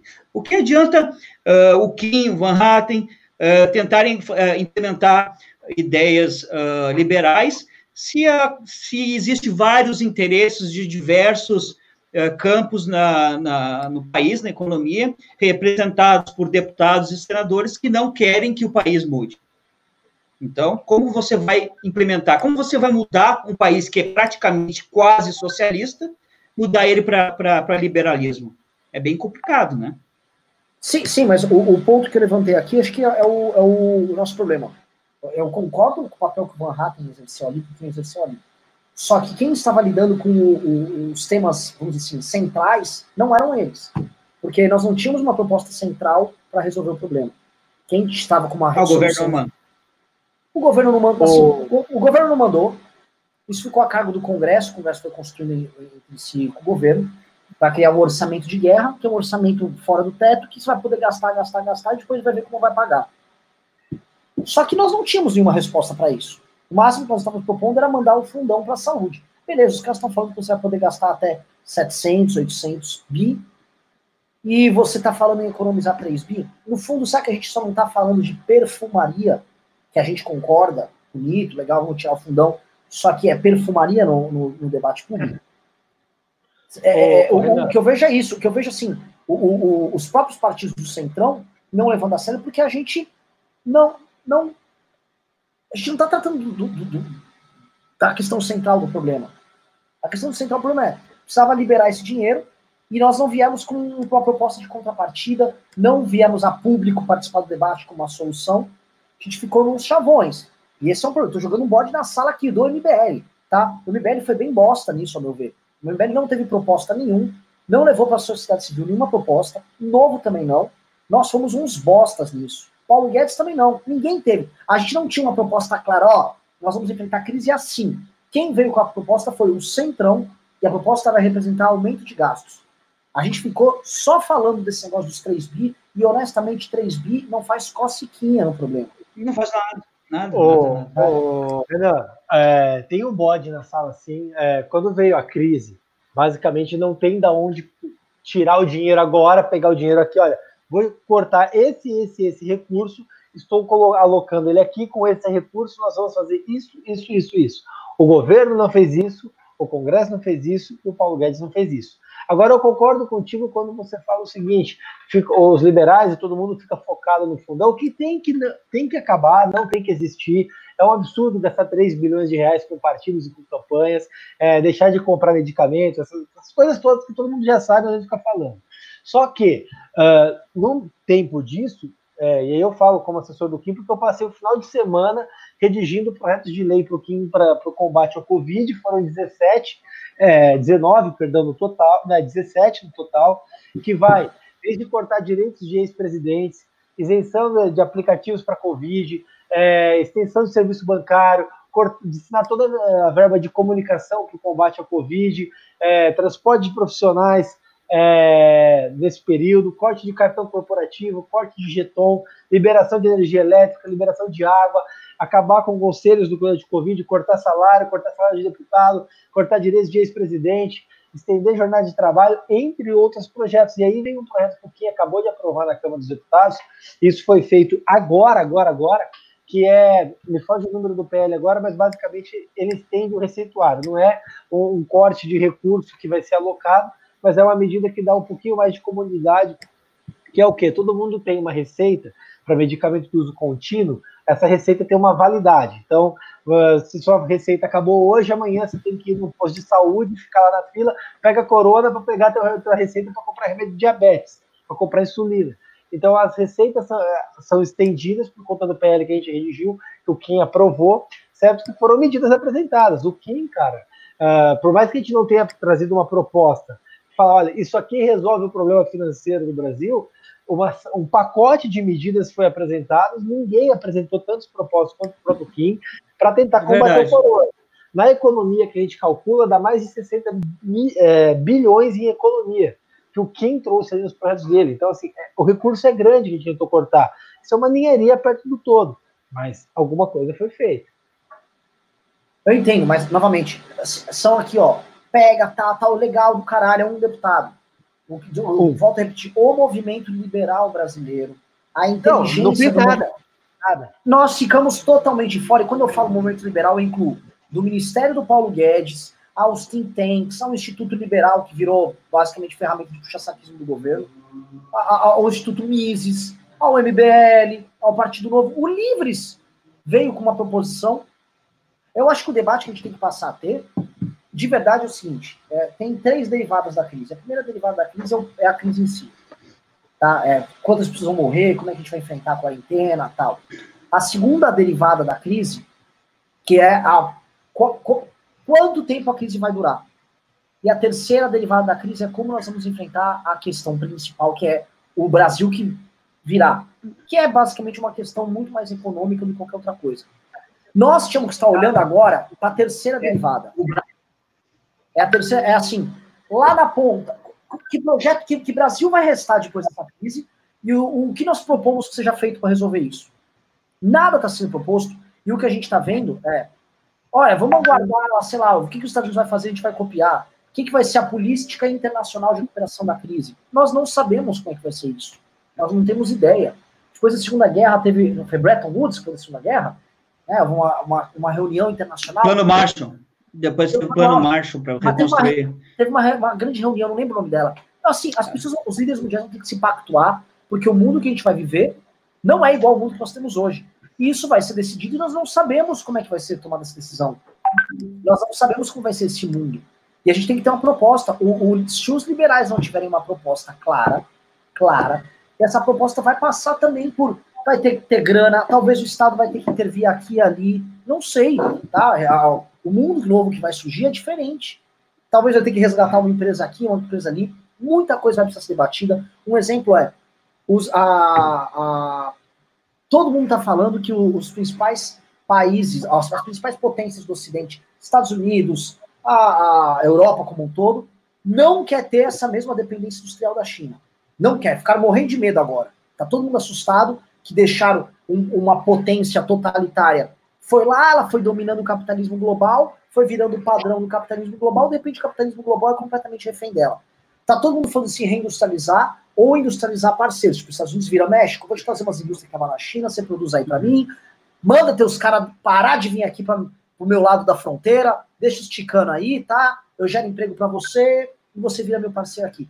A gente vai ter um redesenho nos próximos 10 anos total da economia global. Isso vai acontecer aqui. O que, que nós temos para propor aqui? Eu não sei. Eu já sei que o Ciro tem uma proposta para isso. Já sei que o PT vai vir com uma proposta clara, a intelectualidade dele está toda trabalhando aí. E vai vir um monte de bosta aí no meio disso. Só que nós não temos nada. Nada, o movimento liberal não está tendo nada. E o máximo de, novamente, o problema nós estamos discutindo aqui, economizar clipes de papel e fundo partidário. Bola com vocês. Então, eu, nesse ponto, Renan, eu concordo, eu concordo bem contigo, cara. O, o movimento liberal não fez nada, falta uma inteligência central ali que traga uma proposta, traga uma solução. A, a economia que foi conseguida a duras penas com a reforma da Previdência foi para o saco com a crise, certo? E o governo vai sair quebrado, eu imagino que vai sair numa crise financeira como ninguém nunca viu, uma crise financeira gigante, que o país não tem perna para superar essa crise e vai ser bem complicado. Falta para nós, enquanto movimento, e para todo mundo aí que você colocou no balaio, criar uma proposta que seja uma, uma nova um, um, novo modelo de governo, um novo modelo de gestão, de Estado, de mercado, de tudo, para se adequar e tentar se inovar. Até porque quem conseguir fazer essa leitura de mercado, obviamente vai sair na frente e vai sofrer menos os impactos da crise. Ao mesmo tempo, a gente não pode esquecer aqui que a gente tem um poder central, que é um, um, governo presidencialista, onde nós temos um ministro da Economia, onde nós temos um presidente da República, com toda uma equipe estruturada, com a BIM, com a inteligência, o escambau, que não apresentou nada não souberam ler a, a crise, com, mesmo com a existência de dados anteriores, para que eles pudessem se ajeitar para isso, quiseram negar a crise, quiseram negar a existência do problema, quiseram brincar, é gripezinha, não vai acontecer nada. Bom, a crise está aí. A crise estando aí, qual é o projeto que o Ministério da Economia apresentou? Nenhum. O Paulo Guedes tinha que passar as reformas administrativa, tributária, até julho. Nós estamos já em abril, já na metade de abril, julho está aí, não, aí eu coloquei a culpa é dele e não passou. Mas ele não andou com essas pautas, ele também não andou com uma pauta para salvar o Brasil da crise. Ele não trouxe uma alternativa liberal, ele como Chicago Boy, para falar, dessa forma a gente vai amenizar o impacto. Dessa forma o mercado vai sair. Não, o que a gente vê na realidade é MP 930 querendo isentar de tributo banqueiro. Ao mesmo tempo, a gente não vê uma saída para empresário, a gente não vê uma saída para trabalhador, a gente não vê uma saída para ninguém. A única coisa que conseguiram fazer foi 600 reais, o que é uma piada em termos financeiros, mas é muito além do que a perna do Brasil consegue alcançar, que é o sinônimo da falta de, de musculatura é, do Estado e da economia brasileira. Carlos, quer comentar? Sim, uh, eu acho que quando acabar tudo isso, a China vai ser eh, culpada de tudo. Eu acho que todos os países vão voltar contra a China. O Trump já tinha uma guerra comercial contra a China, isso vai piorar muito mais. O Trump já tinha um projeto de trazer a, é, trazer a industrialização de volta para os Estados Unidos, é, fabricar tudo nos Estados Unidos de novo. Isso vai ter um impacto gigante na economia global. E tem uma outra diferença que eu estou muito preocupado, é que o dólar continua sendo a moeda de reserva, então, os Estados Unidos ele pode emitir dívida, e agora eles têm o, o, o, tesouro de 25 e o de 50 anos que eles criaram, para justamente emitir dívida e criar, e, e todo, o mundo inteiro compra dívida dos Estados Unidos. Então, faz com que os Estados Unidos con, consiga investir e criar os empregos, criar tudo que precisa fazer e botar a economia de volta no, no, nos eixos, certo? Agora, o que, que o Brasil vai fazer nos próximos meses para colocar a economia nos eixos se não tem dinheiro? Se já tinha um déficit fiscal, se, se, se, já não tem o que fazer, se já não consegue mexer na máquina pública, se o governo não traz propostas, o que, que o Brasil vai fazer? O meu medo, e eu acho que é o que vai acontecer, é imprimir dinheiro. Se imprimir dinheiro, vai voltar a hiperinflação e o dólar vai explodir. Esse Olha, é o eu... meu medo que, que vai acontecer. É, é um bom ter um cara da área econômica aqui que, sim, me corrija toda vez, tá? Me corrija porque eu sou leigo, eu sou um empresário que quebrou, então eu sou péssimo nessa área. Eu só jogo uns insights aqui. Eu sempre faço aquela, aquele exercício, tá? No News, eu fazia com o Ricardo, antes da crise do corona, que eu falava, o Brasil não vai bombar esse ano, essa história que falando vai bombar, vai bombar, não vai, mas já não bombou no passado, que basta fazer a pergunta. Alguém consegue me explicar por que diabos o Brasil teria um crescimento sustentado agora, nos anos seguintes? Que ciclo nós estamos vivendo? Quais são os fundamentos de um crescimento econômico nosso? Nós temos uma mão de obra péssima, produtividade baixa, temos um oligopólio de bancos que não oferece dinheiro, nós estamos fora da quarta revolução industrial, ninguém está trazendo investimento produtivo real, muito menos investimento de infraestrutura, que depende hoje de China, para a gente ter algum tipo de coisa, a China ser benevolente com a gente investir na nossa infraestrutura. Então, a gente xinga a China de dia, mas quem está querendo que participe dos leilões do pré-sal agora é a China. Então, num dia você xinga a China, no outro, China, traz dinheiro aqui pro pré-sal. Né? Na prática, é, não, eu não vejo, assim, nenhuma razão para o Brasil apresentar um crescimento sustentável anos. Você pode falar, pô, Estados Unidos, você vai listar uma série de fundamentos que justifiquem que os Estados Unidos conseguem dar uma volta por cima e escapar eventualmente dessa armadilha chinesa. Porque a economia americana faz sentido, é o polo criador do mundo. Agora, nós não, nós temos uma puta de uma encruzilhada. Uma puta de uma encruzilhada. Não sei como sair dessa puta de uma encruzilhada. Acho que essa oportunidade que vai pintar. Eu acho que é uma janela histórica, uma tese que eu quero defender como MBL. Inclusive, sou, é, sou minoritário aqui porque eu estou começando a estudar. Pode ser que estou terraplanando aqui, sou super humilde nesse ponto.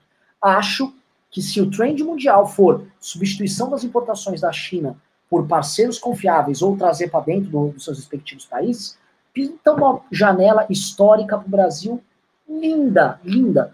Aí o Brasil vai fazer lição de casa? Vai ser competitivo? Vai ter banco competindo, competindo para dar crédito. Vamos formar mão de obra em massa, vamos rever novamente nossas leis trabalhistas, vamos investir em infraestrutura, vamos ter parcerias diplomáticas com os é. países que queiram ser parceiros para isso, e não só ficar mamando os Estados Unidos porque gosta lá, ó, oh, eu amo o Trump quando o Trump tá cagando pra gente. Eu, eu, eu vejo assim uma janela se abrindo única nos próximos cinco anos. Só que eu não sei se a galera tá, tá desperta. Também não sei se eu tô falando merda, tá, Carlos? Ô, Rubinho, bora com vocês aí. Cara, não, eu concordo mesmo. Eu acho que essa janela tá, tá aberta, mas por outro lado, eu acho que não haja uma consciência disso. Na realidade, a, todo mundo geral tá pensando, o pensamento é muito hoje, é muito agora, e ninguém está analisando o que vai ser feito depois disso. O, o, o cara mandou aqui um, um, um, não pima, mas um comentário. O Brasil vai ficar rico. Vamos triplicar o PIB com a tríade empreendedora. Uber, Camelo, Camelô e ambulante. É isso. É isso. É mais ou menos isso. É o que tem. É, é, é o que tem. É o, que o. Problema é que, o problema é que as pessoas sem dinheiro não vão para lugar nenhum, então não vão andar de Uber, não vão ter o que comprar, não vão no camelô, no máximo eles vão comprar batata de ambulante que passa na porta de casa. Confiável. Assim, né? eu, ve, eu vejo assim, ó, por que, que é, se achava que ia crescer de novo? O Brasil, todos os países olham o Brasil como 200 milhões de consumidores. Então, vamos jogar lá nossas empresas, vamos jogar lá nossos produtos para esses 200 milhões de consumidores consumirem nossos produtos. E o Brasil vive de explorar impostos em cima desses produtos para tirar do povo isso para aumentar a máquina pública. O, qual a diferença de uh, a gente não conseguir crescer? É a falta de infraestrutura, não temos educação, não temos um parque tecnológico, não temos é, é, não temos indústrias. Então, é, agora estava até ouvindo o presidente do Banco Central dizendo é 60% é, é, é serviço, é comércio. Então, se quisesse mudar o Brasil para ele ter um diferencial no, no mundo, sendo que uh, o Brasil é 2% da economia mundial, sendo que tem 200 milhões de habitantes, é 2% da economia mundial, teria que é, fazer um investimento gigantesco em infraestrutura. O Brasil não tem nem malha ferroviária. Entendeu? Teria que se fazer um investimento gigantesco se o Brasil não tem esse dinheiro. O que estava se esperando é que voltasse um investimento estrangeiro. E por que esse investimento estrangeiro não voltou? Porque é, o governo não fez o que deveria ter feito.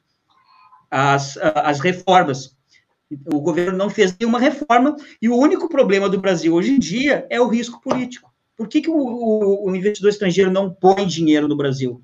Por causa do risco político. Eu ponho o dinheiro no, no Brasil, amanhã ou depois eu não consigo pegar meu dinheiro. As regras mudaram. O valor do dinheiro que eu coloquei era três, era três reais para o dólar, agora é cinco. Porque eu, como americano, vou colocar meu dinheiro aí.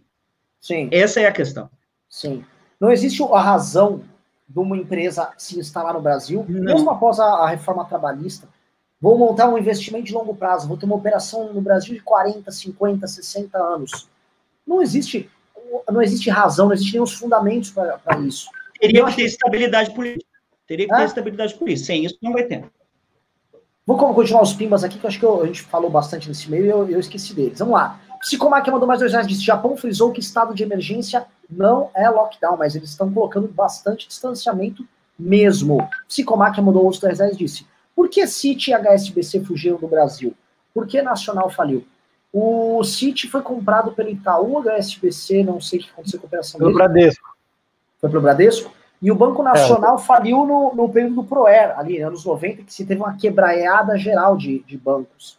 Que aí o governo Fernando Henrique teve que intervir e ali começou a concentração bancária. Acho que ele interviu bem, mas acho que é, não precisávamos ficar refém do oligopólio que veio depois. Alex Anderson mandou 5 reais disse: Sou Uber, Bradesco não para de me cobrar o atraso do carro. Num e-mail disseram que eu tenho que pagar parcela com juros para poder me dar a prorrogação. É isso aqui, ó. É. Os, o banco amigão. Estamos aqui. O banco crise. Continua na jugular. Ah. Eu tenho, Ficando mais rico. Ela, eu tenho uma amiga que ela foi tentar, dentro da situação, prorrogar alguma, rolar algumas dívidas dela e o banco queria cobrar taxa dela para fazer isso. Sendo que saiu a norma para fazer isso. Sim, cara os bancos estão de filha da putagem na história. Então, assim, a gente vai ver cada coisa, cara. É, é, é foda. Eu vou te dizer uma coisa, eu vou te dizer uma coisa. Eu duvido, eu duvido, cara, duvido que o governo faça alguma coisa para é, intervir nos bancos. Para falar assim, ah, não pode fazer isso, não pode fazer aquilo com os bancos. Ah, não pode aumentar os juros durante três meses. Não pode cobrar juros du, uh, durante três meses no cartão de crédito. Eu duvido que o governo faça isso. Também duvido. É isso, eu raspo minha cabeça no News. Também duvido.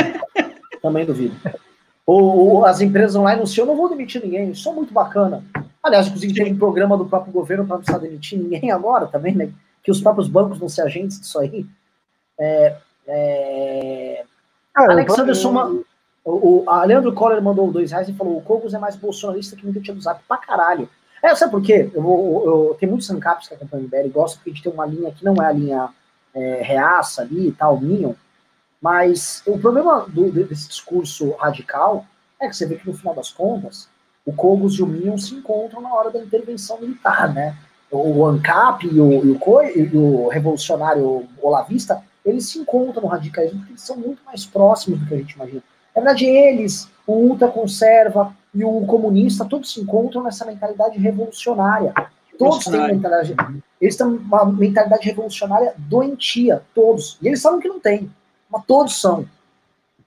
Um dia sem ódio, um dia em vão, mandou cincão e falou: o movimento liberal brasileiro é único exclusivamente pautado e baseado em diminuir imposto de PlayStation só. É isso. Hoje, falar a verdade, é. Fábio Marcel mandou cincão e falou: a 3M tem fábrica aqui, o governo brasileiro requisitou a produção fica aqui, anunciado pelo Mandesta hoje. É, é o que tá rolando.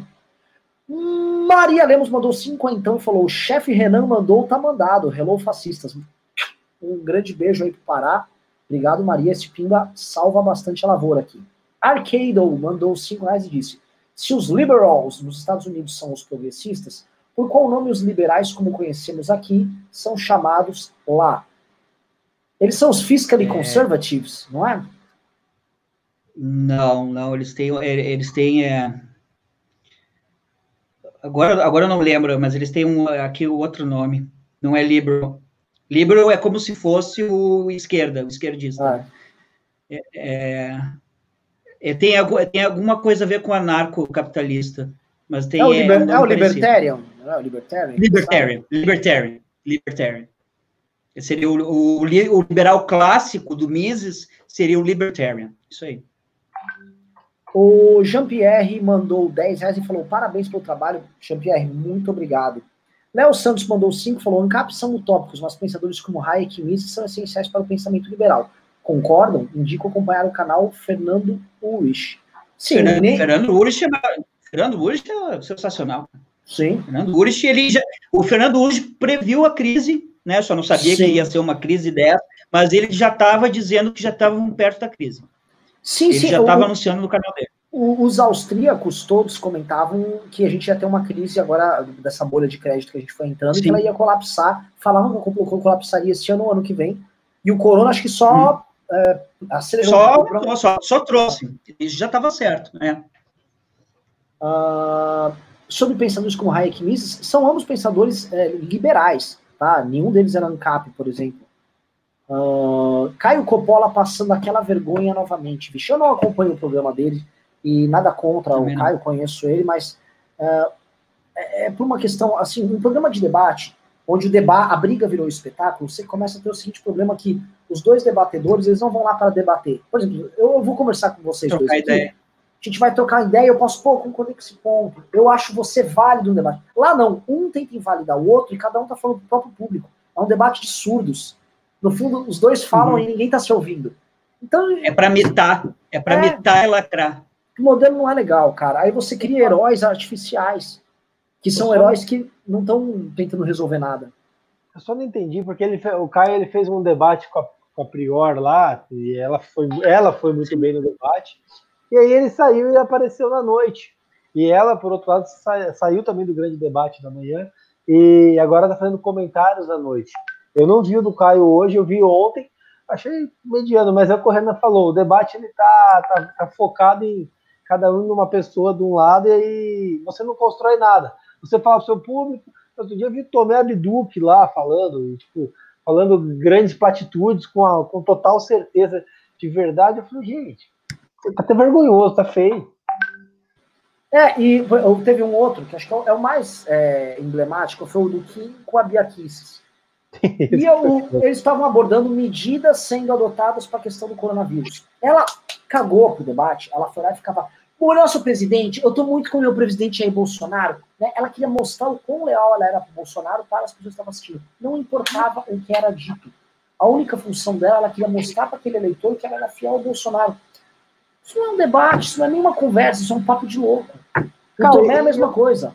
Eu não entendo isso, que essa galera eles têm uma necessidade não é de mostrar, tipo, olha, eu sou um bolsonarista, eu sou um bolsonarista melhor, porque meus projetos são bons, porque eu sou mais conservador, porque eu economizo mais, não, não é nada. Olha, eu sou o melhor bolsonarista porque quando ele abre a braguilha, eu já tô pendurada no saco. Entendeu? É, é um troço assim estranho. Posso dizer uma coisa? Sabe, posso dizer uma coisa? Eu tenho uh, olhado no Netflix e eu não sei se tem aí no Brasil o Prime da, da, Amazon Prime e outros filmes. Eu só tenho visto o filme da Segunda Guerra Mundial agora. Sabe por quê? Porque eu tenho percebido, se tu olhar bem, os alemães naquela época faziam a mesma coisa com o Hitler. E eu não estou comparando o nazismo com o bolsonarismo, não tem nada a ver uma coisa com a outra, tá? Mas essa paixão, essa, é, é, esse fanatismo pela pessoa, o Führer, é igual. É, é só olhar os filmes que tem.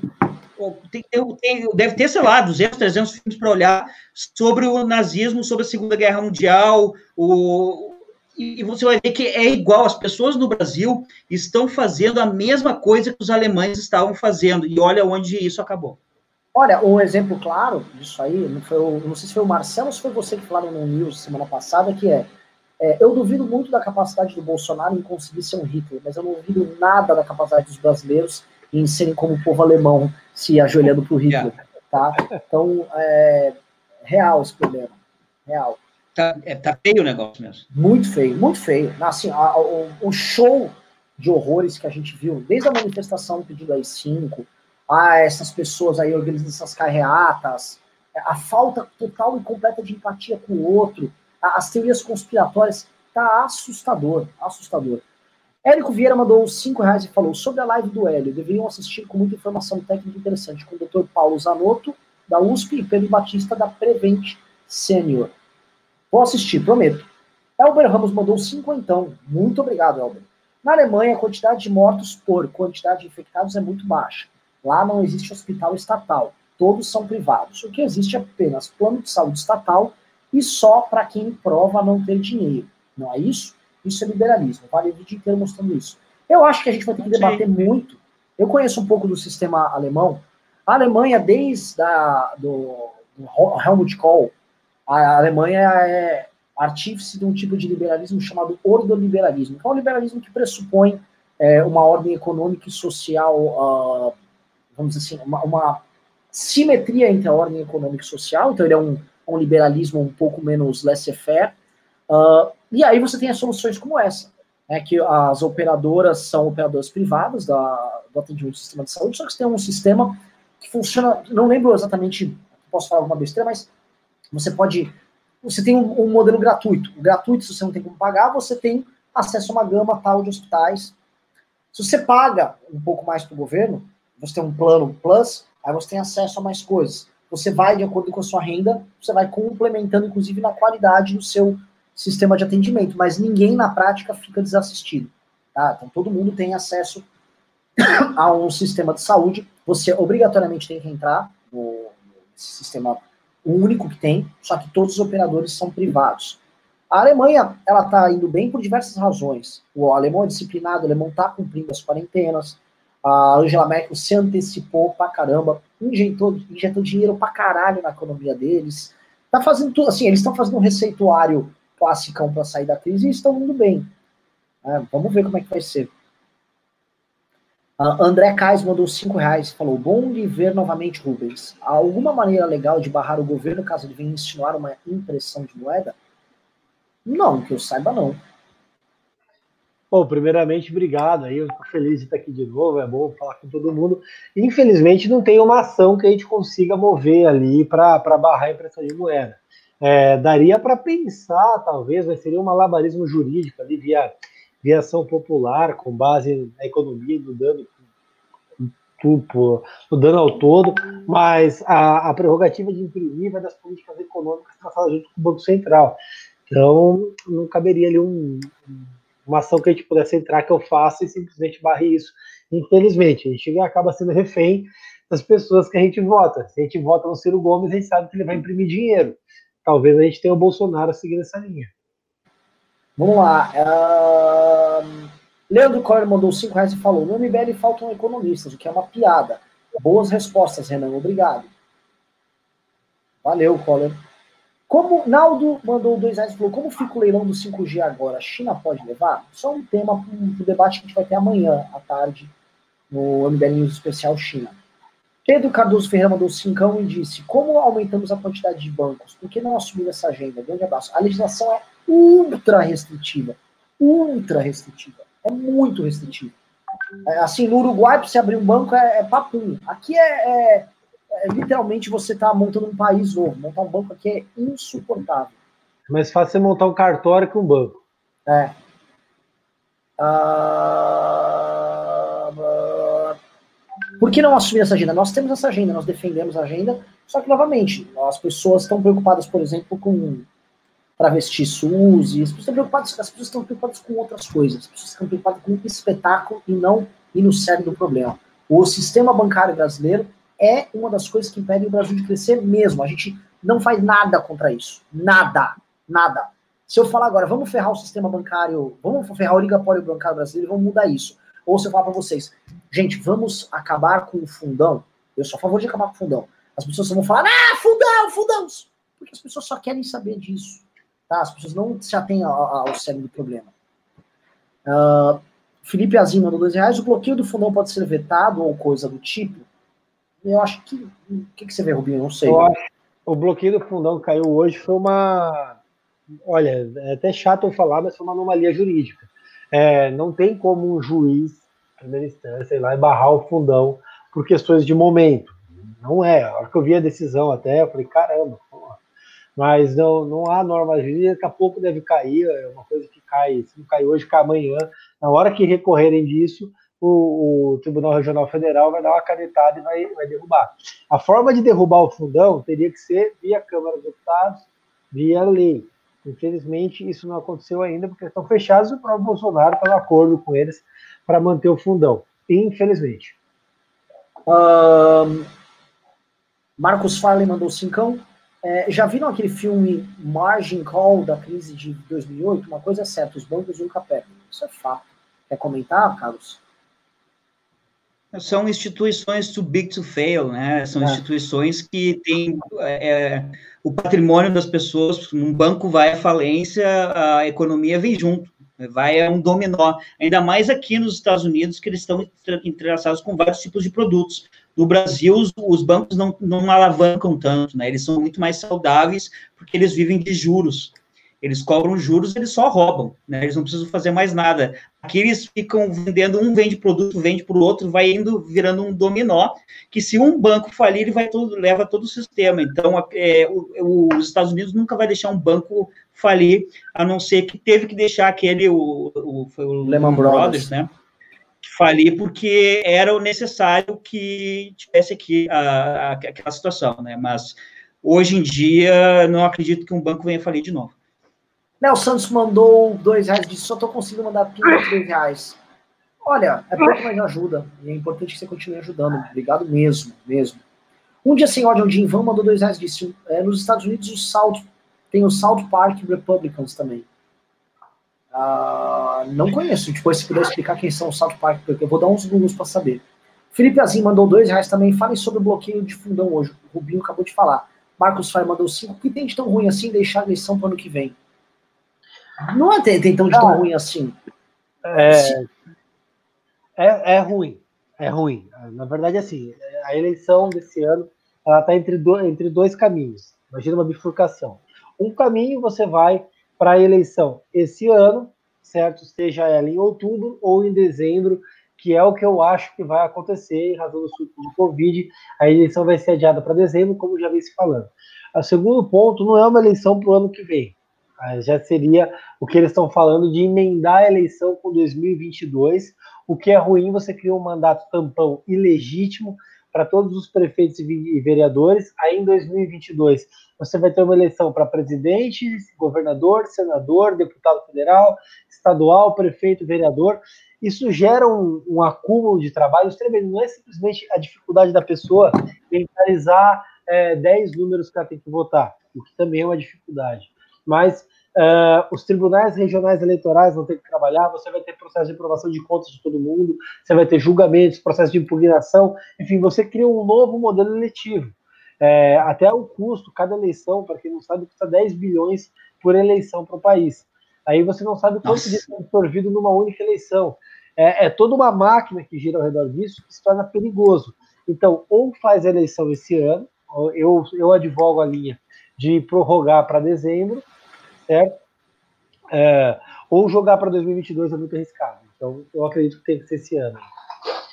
O Rodrigo Ábido mandou 10 reais e disse: Acredito que países do Sudeste Asiático, Índia e México é quem vão se beneficiar com esse negócio de retirar fábricas da China para se alocar em outros países. O Brasil, infelizmente, não é competitivo. Concordo, ele não é, mas pode ser.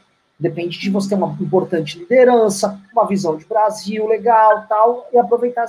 Assim, todo mundo eu fico vendo assim, eu, eu fui falar isso aqui, cara, já me xingaram de Ciro, de comunista, de keynesiano. Eu não entendo mais nada dos liberais brasileiros, velho. Eu não entendo mais nada. A Coreia tá explodindo, todo mundo cresceu com indústria, parece que eu tô falando uma, um crime. Ah, você já tem liberal Eu tô falando assim, algum crime? Eu, eu não sei. Eu, Carlos, eu tô falando algum crime? não? Tem que ver se quem tá aqui no, no chat é liberal mesmo, né? É, eu, eu, eu fico um pouco assustado. Porque, porque como o Ciro fala muito, temos que reindustrializar, temos que reindustrializar. É lógico, o Ciro quer pegar o BNDES, escolher meia dúzia de empresa, pra, bota dinheiro lá, viu? Somos uma potência, tô construindo aqui um Brasil é, com meu BNDES aqui, ó, tome-lhe. Ah, sai daqui, vagabundo. É isso que o Ciro quer fazer. Eles conhecem o dirigismo dele. Tirar agora, todo mundo do Serasa. É, agora, você falar que você quer que o seu país se industrialize, que seu país tenha mão de obra qualificada, aumente a produtividade dele, tenha gente com renda maior e que essa gente renda maior consumindo mais. É crime. Achar que o Estado tem que ter um plano, ó, o que, eu posso desburocratizar, o que, eu vou ter que investir em infraestrutura, é, como é que eu tenho que regularizar as leis, mudar as leis trabalhistas assim, assim, assado, como está o nosso sistema financeiro para poder financiar isso. É, é loucura falar eu isso, eu ideia. fico chocado. Eu tenho uma ideia, tem que fazer mais ficheiros sobre o liberalismo. Eu sobre também acho. Países liberais, sobre países liberais. Como funcionam países liberais? É, é, eu fico chocado. Porque eles têm um velho. investimento, eles têm um mínimo de investimento em educação, saúde, eles têm que ter um investimento em infraestrutura. Como é que as empresas vão fazer, uh, uh, como é que a economia vai girar sem infraestrutura? Uma vez, cara, eu fui operar com iluminação decorativa, uma operação industrial pequena na Bahia, tá? É, primeiro, que cagada. Segundo, é, você para você conseguir trazer os insumos, você tinha alguns fornecedores lá no Nordeste, alguns tinham que vir de São Paulo, e vinha de caminhão, e era inferno, as estradas eram horríveis. Alô? Saía de São Paulo, começou a ir para Minas um inferno, chegou na Bahia era um horror, horror, horror. Não dá para ter uma operação industrial descentralizada, com fornecedores em diversos locais, simplesmente não dá. Quando a Ford foi para Camaçari se instalar, ela teve que trazer praticamente todos os sistemistas se instalar, tudo bem do lado, bem pertinho, quase como se fosse um. Né?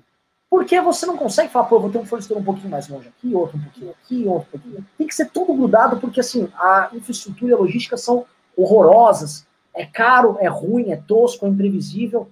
Então, é, é, tem um papel do Estado nisso. Está, é, tem, tem que ter, não é possível que as pessoas ver, tem que ter, caralho. Agora, não sei qual o, o, o, nosso, a nossa falta total e completa de visão está gerando isso. É o Brasil dos empreendedores, o camelô, o motorista de Uber e, o, e a pessoa que faz bolo de pote para vender. Que coitado, são as pessoas tentando sobreviver com o que tem e ainda conseguem até viver bem, muitas pessoas, mas pelo amor de Deus, né?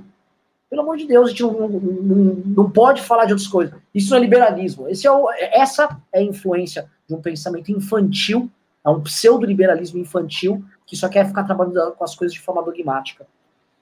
Gabriel mandou 10 reais disse: Só agora o MBL percebeu o culto de personalidade ao Bolsonaro? Comungo de muitas ideias de vocês, mas tenho dificuldade em perdoar a responsabilidade que tiver na eleição do cara, do Bolsonaro. Não, não é só agora, a gente já falava antes. Nós, se eu for falar formalmente, nós só apoiamos ele no segundo turno, sempre fomos muito críticos, e a nossa autocrítica é boa parte dos erros de condução de linguagem política que levaram à vitória do Bolsonaro, nós inventamos, inclusive. Não era com intenção de eleger ele, mas nós cometemos esse erro. Pedimos desculpas mesmo. Naldo mandou cincão e falou: querem bom conteúdo sobre China? Assistam o canal Hoje no Mundo Militar. já vi alguns vídeos bons nesse canal. Anderley Pastoral mandou 10 disse: Pessoal tem a ideia errada de que a cloroquina resolve, ela só adia. Se o organismo não desenvolver anticorpos, vai ficar doente de novo. É preciso deixar o vírus agir para o organismo criar defesa. Cara, eu não posso falar sobre isso, Anderley. Simplesmente porque eu não sou médico e não, não é minha área. Tá um monte de gente de outras áreas falando que não sabe. Caso desenvolva, ele mandou 10 reais falou, caso desenvolva febre ou tosse, melhor aplicar, mas usar na grande maioria das pessoas só aumenta ocorrências de efeitos colaterais a dia imunidade. Obrigado. Não conheço, mas thank you very much. Marcelo mandou cincão e disse: Qual a previsão de vocês para o futuro do Brasil depois da Covid? Será que um dia teremos um presidente autor de nossa nação? Isso é uma grande reflexão, cara. É, não dá pra gente fazer agora. Dá para colocar o seguinte: hum, até agora não pintou nenhuma liderança que você fala, caralho. Não pintou nenhum projeto existe, caralho. Existe alguma liderança liberal? No Brasil, não. Liderança, governador, liderança, prefeito, governador. Não. não tem ninguém? Não, não, não. O, o problema não é, não é ter surgir uma liderança no Brasil, pode até ser que surge, só que a população vai preferir sempre escolher o Messias, que é a linha mais fácil, ele vai resolver tudo com uma canetada. Populista. Mágica, e aí é, o populista, sempre o populista. Agora, só para ser raso na, na, primeira pergunta, é, o, a previsão para mim de futuro do Brasil é de muitos problemas, pelo menos no curto prazo. Leandro Collor mandou dois reais e falou: o liberal brasileiro é um monarca sem maconha, mais ou menos isso. Um monarca divertidíssimo, amigo meu. Só que é uma pessoa que está tendo. É, ele está tendo os primeiros contatos com a doutrina liberal ali. E, e começa a, pô, e se a gente criar uma cidade onde a cidade ela pode ter as leis próprias para. Ah, gente, vamos, vamos. Enfim, o monarca pode, isso, o monarca é um gamer. E ele pode fazer especulações agora por ser um gamer. E, pô, vou usar meu tempo para fazer isso. É super legal fazer especulações. Agora, você criar um movimento liberal baseado nessas preconceitos já foram debatidas há muito tempo. Não é necessariamente produtivo. E por fim, o Vitor Lima se tornou um novo membro aqui do canal. Muito obrigado. Pessoal, estamos já no adiantado da hora. Queria fazer um encerramento aqui com vocês. Mr. Rubinho, mande aí seu encerramento, please. Pô, Renan Carlos, obrigado, muito bom estar aí com vocês. Nos vemos em breve. Estava com saudade do programa. Um abraço para todo mundo. E ó, vou entrar em live no meu, no meu Instagram, arroba RubinoNesMBL. Agora, quem tiver aí quiser acompanhar, vai lá, arroba RubinoNesMBL. Carlos. Obrigado de novo, Ana, por ter me convidado. Eu gosto muito de estar por aqui. Eu vou, vou trazer mais notícias aqui dos Estados Unidos. Quem quiser me acompanhar, minhas redes sociais são Brasileiros Sem Fronteiras e o meu site é brasileirosemfronteiras.com.br. Valeu. Maravilhoso, obrigado e agradeço a todos vocês que participaram desse excelente programa. Beijo e abraço a todos, pessoal. Fui. Foi.